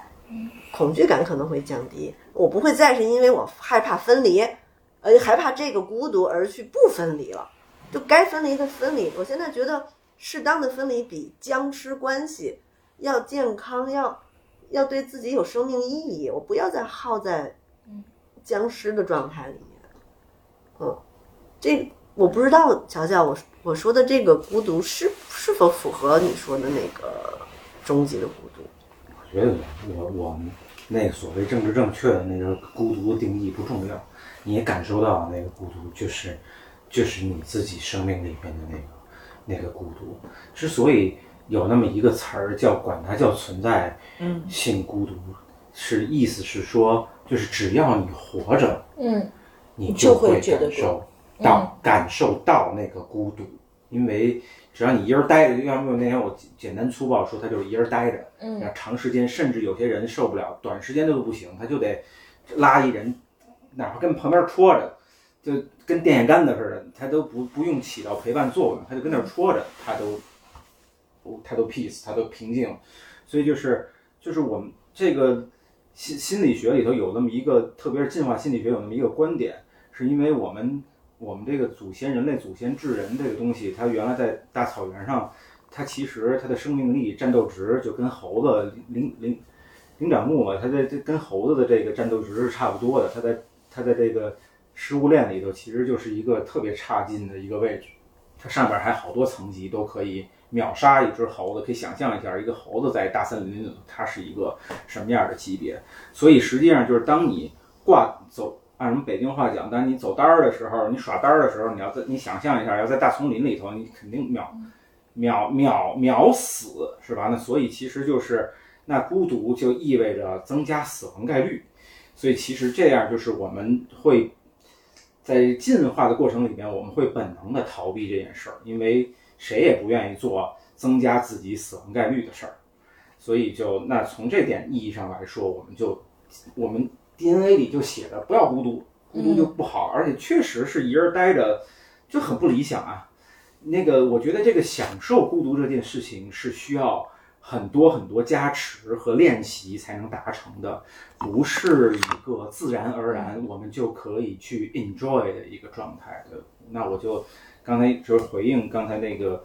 柴问我说什么是所谓的这个存在性孤独，就是这么个玩意儿吧。我我想起那个 Garcia Marquez 的那个，就大家可能会都会想到那个《百年孤独》的那个小说，就是其实就不管这个小说本身的这个意味，我觉得他的这句话就是，嗯，a hundred years of solitude，、就是他就是击中每一个人内心最深处的东西。你们俩有具象的对于孤独的害怕吗？嗯，其实我我觉得我还蛮享受孤独的哦，因为我一个人生活了很多很多年，然后我我每天就是我回家就是在自我自己的这个空间里，我觉得是特别的，我可能也经历这个过程吧，就是我经历了就是特别焦虑的，就是在就是面对自己的时候的那种。不安全感和焦虑那种恐惧，和到后面我我可以跟自己特别的和谐的相处，然后我在这个空间里面，就是我跟我自己相处，在最近的几年里，我我觉得我是非常的安全和舒适的。我我我不觉得孤独是一个对我来说，在人生这个阶段是曾经它是一个很大的挑战。但他现在就是也也有一个说法，就是说呃他他呃就是你去检测一个人的这个成熟的程度，就看他是不是能够独处。那如果是如果这个是一个标准，其中一个标准的话，那我觉得，嗯，在人生的这个阶段，呃，我觉得孤独和独自可能也是两个感受吧。就是我觉得我我很享受独自，但是我并不孤独，因为我有你们，我有我知道，就是我需要你们的时候，你们永远都在。就这个安全感是一个特别坚实、solid 的安全感。然后，然后，所以我我不觉得精神状态上我孤独，但有的时候我也很享受自己独自跟自己相处的这个时光。然后，另外就是我觉得那个所谓的存在性孤独，它可能是一个更大意义的孤独，就是说作为一个人这个群体，就是我们在这个宇宙当中的一种独特的一个存在的状态吧。就可能这说深了，可能今天因为话题已经很沉重了，就。不走向那个了，但是我觉得这个跟呃自由也是一个相关的，就是一方面就是我们都追求自由，因为这个是人类的本性，就是最最核心的需求。但另一方面就是所谓的这个存在主义自由，它有一个巨大的隐喻，就是说我们要为自己的人生负责。因为自由其实是跟神学息息相关的，就上帝死了以后，我们才有了自由嘛。因为原来我们没有自由，因为我们属。呃，我们就是会不会挑战某些同学的信仰？就 I don't know，但这个只是一个哲学层面的抽象的探讨啊。就是说，那如果没有上帝，那我们其实就是我们自己的主宰。其实你不觉得我们如果是我们自己主宰这件事情是非常可怕的吗？嗯因为如果有上帝在。你 blame 忽悠我们。对，或者说说你你无论陷入什么样的深渊，其实最后都有人接住你，就是这个存在就是叫做呃上帝，不管他是一个什么样的存在。但是可能上帝死了之后，就像尼采说的，就是我们陷入了终极的孤独，陷入了终极的自由。但这种自由的代价就是说，你要为你是你的自己的主人，你要为自己所有的选择和行为负责。那本身这件事情就是很很值得恐惧的一件事情啊。所以我觉得这个是一个，就是在嗯这些年来，就是特别是存在主义以降，就是呃很多哲学家的一个终极的思考吧。其实我对我来说，也是一个非常重要的一个在呃人生的后半场的一个一个终极的思考。那我现在自我的感受啊，就刚才不是说的孤独和自由这个事情，以前我是怕孤独，所以我选择性在不正确的关系里面去存在，待着。但是后来我会发现，其实这个孤独，或者是我内在没有稳定情况下，我也在伴侣关系里面孤独，就这个关系并不滋养我，我反而特别孤独。我最孤独的几年就是跟在婚姻里的那几年，是我人生最孤独的几年。嗯，我那可能我没没结婚吧，但是我觉得伴侣关系其实你没法拿证不证、领不领证这是来衡量嘛。对，对，但后来我才体会到，哦，原来伴侣关系还能让自己那么孤独且蔫儿了，嗯，生命力枯萎了。枯萎了。嗯嗯，后来我发现，嗯，那不对。那后来呢？当我做了选择去自己待着的时候，发现我自己，就像你说，我觉得我成熟了，我待得住，我耐得住这个东西，而且我非常享受的是，我生命力又回来了。嗯而且那种自由是为自己负责任，是我新学会的。然后这个东西让我特别有生命力。嗯我觉得哇塞，我能去选择所有事情，这事儿成不成，我都要去做，不成也 OK，我为此负责任。对，就是你要承担所有的后果。这让我兴奋，他这不会嗯让我觉得不好。嗯就是比如说我我我想你，我以前可能憋好久不不说，我我我现在我就为此负责任。我喜欢你，我就表达嘛。你要不喜欢我，那那也很正常，谁他妈没事儿都喜欢你啊？不，我们都爱你，小妈朋呀妈谢谢啊。你你 你知道我的意思，就是嗯，当我能为我自己所作所为负全责的时候，反而是我生命力旺盛的时候，且勇敢。然后我这样会让我觉得我不会失去生命中任何我嗯想去我喜欢的人，然后我想去做的事情。嗯，我觉得这个特别值得祝贺你。谢谢你。嗯 你俩这这这彩虹屁结尾吗？没有，因为我特别能理解小飘说的这种状态。我觉得可能我比较早熟吧。我觉得 早会的早会的可以小可爱，来来，先祝贺你，不是我谢谢你。不是后半场要喝起来吗？对，但是没有酒了，因为被我喝光了。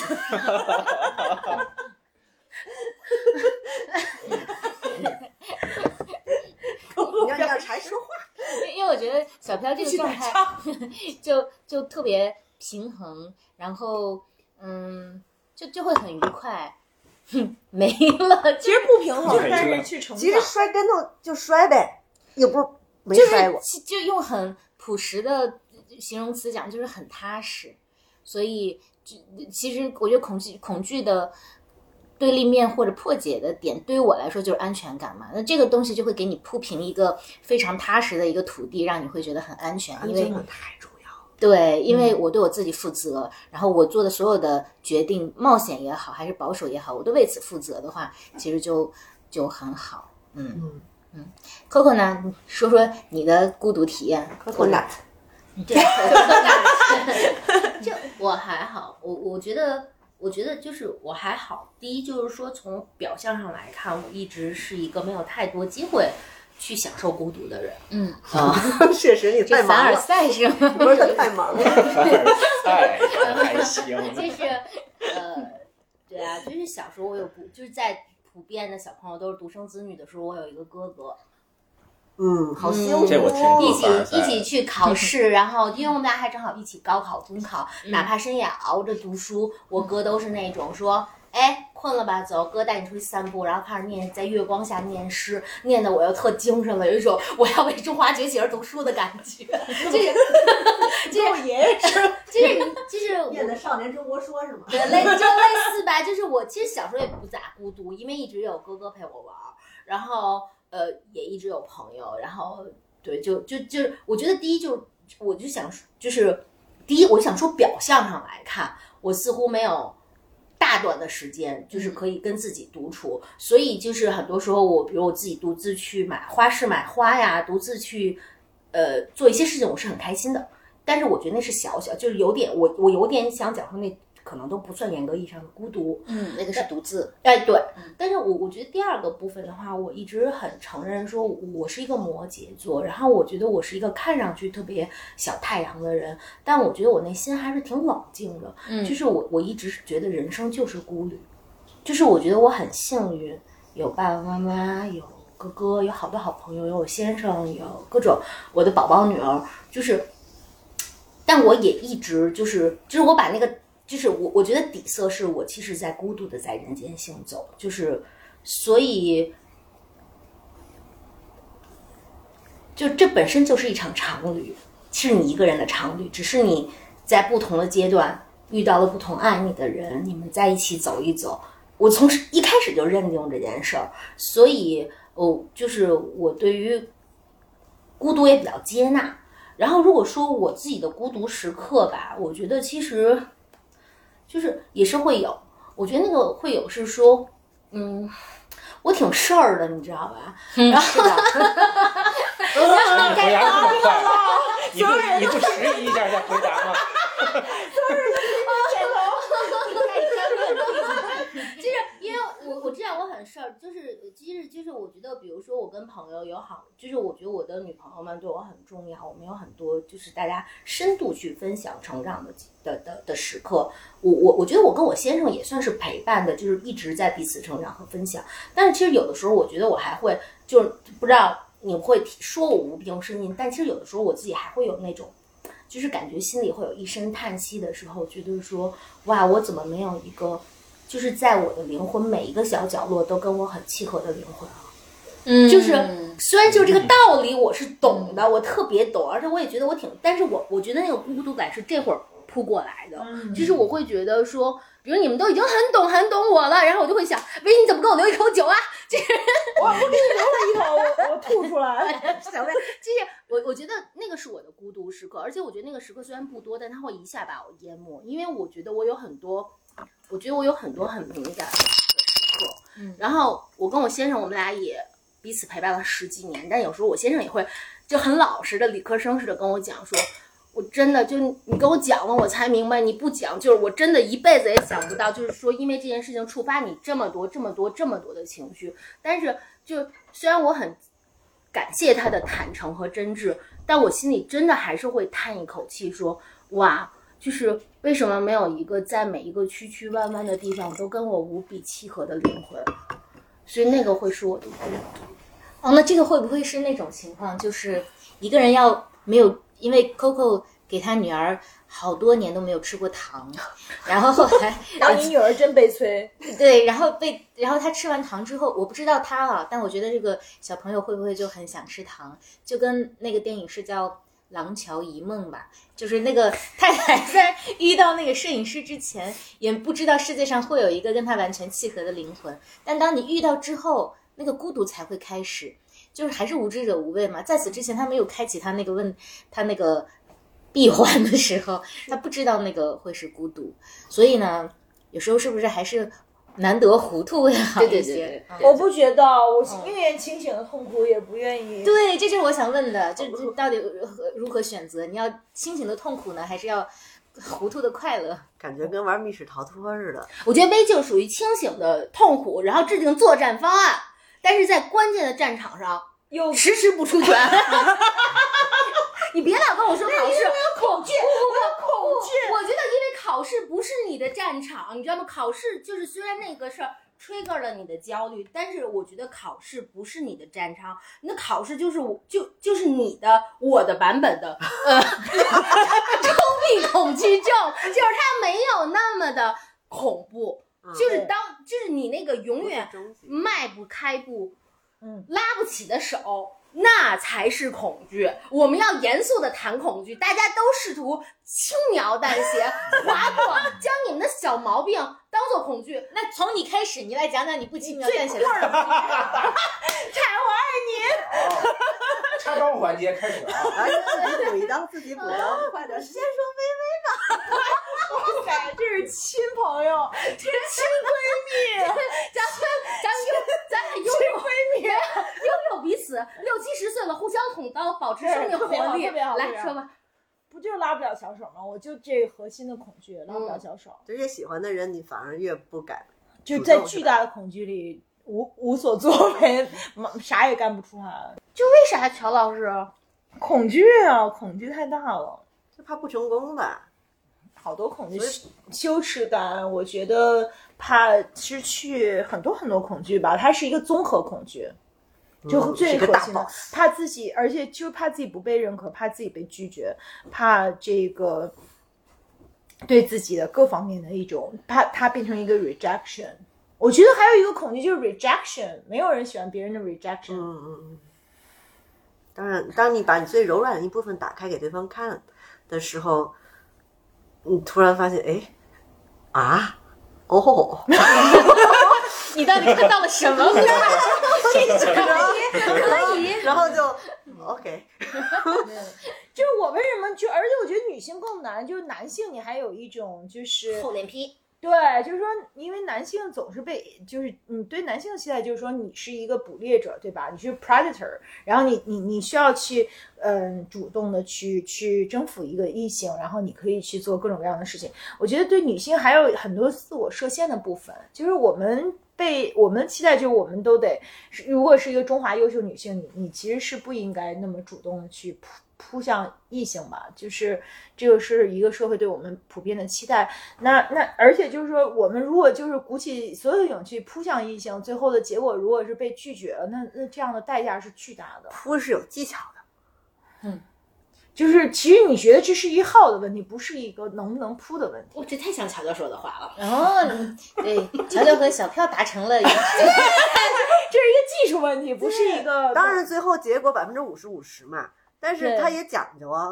扑的方式方法，对吧？它是一个战略战术 问题。就是我在战略上先把自己吓死了，所以在战术上没法施展。对，就像我我跟乔乔经常讨论，就是说，像于燕说的，就是说你挪出赛道，就这人他不回应我，他我炽热眼神都盯他一晚上，他不回应我，那我就把他挪出赛道。要要是那么容易就挪出赛道，这事儿就不是一个事儿了。就是那人生的古代所从古至今所有的伟大爱情的文学作品都不存在了。如果我们这么容易就就挪出赛道，那就没有文学了，也没但我有一。个问题是说，这个人家在你赛道里吗？你在人家赛道里吗？没有我不知道啊。就我想问的是说，就只讲你这个恐惧，其实，但是他又回到，就是你这个恐惧是因为爱开始的，但这个爱是不是是因为你愿意沉沦和沉寂？其实又回到一个问题，就是爱是不是可以控制的？因为在我的逻辑里，爱是可以控制的，但是因为我跟小柴有过这个讨讨论，小柴觉得爱是不可以爱控制的，绝对是不可以控制的，爱不可以控制，不可以控制而可呃可以控制的那不叫爱，那叫技术。嗯嗯我那叫 crash，crash 是可以控制的。嗯 love fall in love 和 crash 两码事。我觉得是因为你们意志力都不够坚定，所以你们这个其是不是实上次我们聊感情大聊天的时候也聊过这个话题，就是说，那如果可控了，这个还算不算情感？就是或者说它不算不算一个汹涌的情感？就是在我们在汹涌的情感面前，我们还有没有控制力？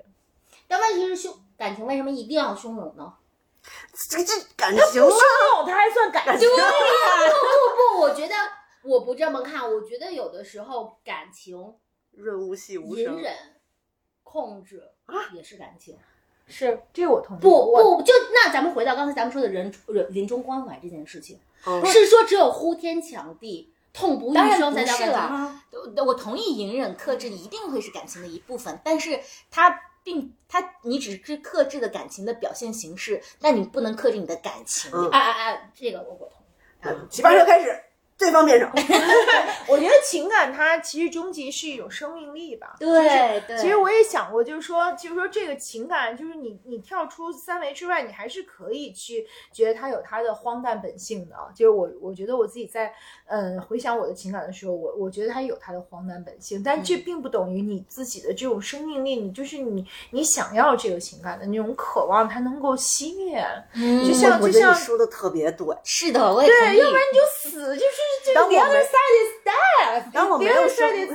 just you know darkness，就是你要不然就走向终结，要不然你就这个就是不灭的生命，就是你你活着一天，你不就是为了这个去努力吗？就算没成功，so what？但是如果你都不能够汹涌了，你都不能情感了，你都不能去拉小手了，那那我们到底为何而活呢？你看见没？不是，因为我一直想分享的看见就是说，有无数人扑你，有无数人爱你，然后不管怎么样，你都一把推开说这都不是爱，对吧？是你选择沉浸沉让自己沉溺在这件事情上。不，我就是你好，对特别是伟大，特别道理幸运就是我只想说，你你选择这赛道就是不澎湃、不折磨、不成活，这就不叫爱情。但我就是想说，也有这种不耐造的，就是我觉得你们仨平平跟那点头燃烧，只能说明说你们就这款，但我就是自律让我自由款的，不可以吗？可以啊，可以啊，对吧？可以，就所以，我就是想说呢可以，就是你的恐惧也可以但它并不代表没人爱你，好多人爱你。我是觉得威的那个不是不是恐惧啦，我觉得你是经过了深思熟虑之后，认为这件事情的成功概率在目前是相对较低，所以你就不不是，我就是因为恐惧，我就是因为拉不出这个小手。我我我这么举一个例子哈，嗯那个就是我我感觉威说的这个不敢拉小手的这个程度，嗯，那怎么让那个，如果我怎么呈现给老柴，那我就会这么呈现给老柴，就相当于你在暗夜里边独自走路，然后然后人家跟你说。你不是不敢走路吗？你去坟头上住一晚 就行了。相当于不是我的意思，就是说，刚才 Coco 给薇出的主意就是，你去哦坟头住一晚，你就可以不再害怕。是这样的吗？你的恐惧是这样的情感吗？因为我一我说的是程度，我说的不是不是哦。不是不是这个种，我说的是程度，就是对于他来讲，这个 advice 给到他，嗯。相当于让老柴去嗯。坟头住一晚，哦。到这个程度，所以这个这个建议无效，对于老柴来说无效。嗯。呀嗯。哦，明白。那我怎么才能克服我的恐惧呢？坟头住一晚，所你给我捆坟头上，就是把我拴坟头上。然后给我真出来个鬼，越说越瘆得慌，坟头还是移动的，嗯，可以 这个非常 intellectual 谈话，去可以移动的坟头上住一晚。这个特别 intellectual 谈话怎么就变成现在这样？我特别困惑。我们我们我们愉快的把它安定掉，要不然三秒。没法全。问。关于恐惧，大家还有什么要说的？不是我们刚刚第四个恐惧没有讲，哪个自由对吗？自由还恐惧？啊？我我说了，我有说，就是说你自由，就是说你要是你自己的主人，那你但是你要承担所有的后果，因为你你已经失去了神的庇护，你要对你自己在这个人世间的所有的选择负责。嗯。我觉得这就是一个终极的、终极的关于自由的终极的恐惧我。特别怕没有自由，我宁可死。你要你要把我自由剥夺，我宁可死。嗯，但有的人就会，我觉得这个需求排序特别有意思，因为嗯，对你来说，自由是最高的价值，不是要价，但是不是这对于每一部分个人是价值，一部分是恐惧。嗯就是我实在不耐受，他是对不自由的恐惧。对，嗯，嗯一方面我是对自由的一个努主，其实我我也是不自由的恐惧，而且这个恐惧到极点，就是我宁可死了，你也别把我别不自由，嗯别不自由。那那就所以你觉得就是需求才是我们，就是当下的需求才是我们最核心的，就是就是我不是，刚才我就是咱们得知行合一是吧？我既然说了那个恐惧是用来标的我们的需求的，那就沿着这个，就刚才薇也说到了一个，就是恐惧，可是我们标，我觉得我们标的出现了一个偏差，我们把那个恐惧标的成为最值得我们去关注的部分，但其实不是，嗯，因为那个恐惧是一个标的物，就是它是用来标的你的需求的。实际上，我听到的就是在那个被拒绝的恐惧里面，那个藏着的那个值得被满足的需求，实际上是对性吸引力的一个认可，对。如果我们对被拒绝有恐惧的话，那说明我们对被接纳有一个需求。我们非常非常需要被我们爱的人接纳。嗯，如果我们爱的人不接纳我们，甚至他还拒绝我们的话，那就我们就会有 panic，就到这样的一个程度，那说明这个需求的强烈程度到了这样的一个部分。所以，当你太把你的 focus 放在恐惧本身的时候，本身那个部分就会让你很恐惧，因为它不是用来干这事的，它本来的作用是让你看见好像就后面有一个小需求在那儿跳着说：“哎，喂，你看一下我，我在这儿呢，我叫做想要被接纳。”那我们如此渴望被接纳，实际上我们需要去做努力的是，我们要如何的被我们爱的人去接纳，我们朝着这个方向去放我们的 focus，从这个方向上去找我们的那个切入点，而不是去跟恐惧较劲。嗯，啊，哇，好精彩！好智慧啊！对，被接纳。被接纳其实是我们的终极的需求，就是你可以绕开恐惧去回应它最真实的那个恐惧背后的东西。嗯，被爱的人接纳。嗯，哇哦，每个人脑海里面又浮现出了，一个人，对，只有一个吗？我不是一个，你就是一个，我们都我要被你们接纳呀不。一样，我们别老本来就吵我们。接纳你。我们是被他一把推开。我没有一把推开，来来，只分了好几把是吧？哎哎哎，哪头的就全乱了。好吧，那我们就先这一期先聊到这里。然后大家如果意犹未尽的话，反正我们是一个随意的节目，我们还可以 随时再加续集。大家有什么想听的，可以告诉我们。我们今天由于夜已深，然后还有一些私密话题要聊，所以我们就先哎，稍等稍等，我我今天来的路上还就是专门存了一个小抄，嗯就是我想把它当做就是最后的那个京剧吗？对对，嗯就是我我最近一直在听 苗师傅的那个文学体验三十讲，然后他有一个、有一期他在讲说，就是哎那叫什么来着？大概是活活就关于活着的一期，然后他就会讲说，他说有些人会死于意外，死于疾病，或者像一个先知一样死于绝望，但更多的人会被岁月慢慢吞噬。这其实是生命的本质。我们的情感更丰富，我们对生命有一种悲剧的意识，能让我们更好的体会生命的丰盈。在一个六月的早上，去买一束鲜花，听到街市上各种喧嚣的声音，看见每一个人都在努力的生活，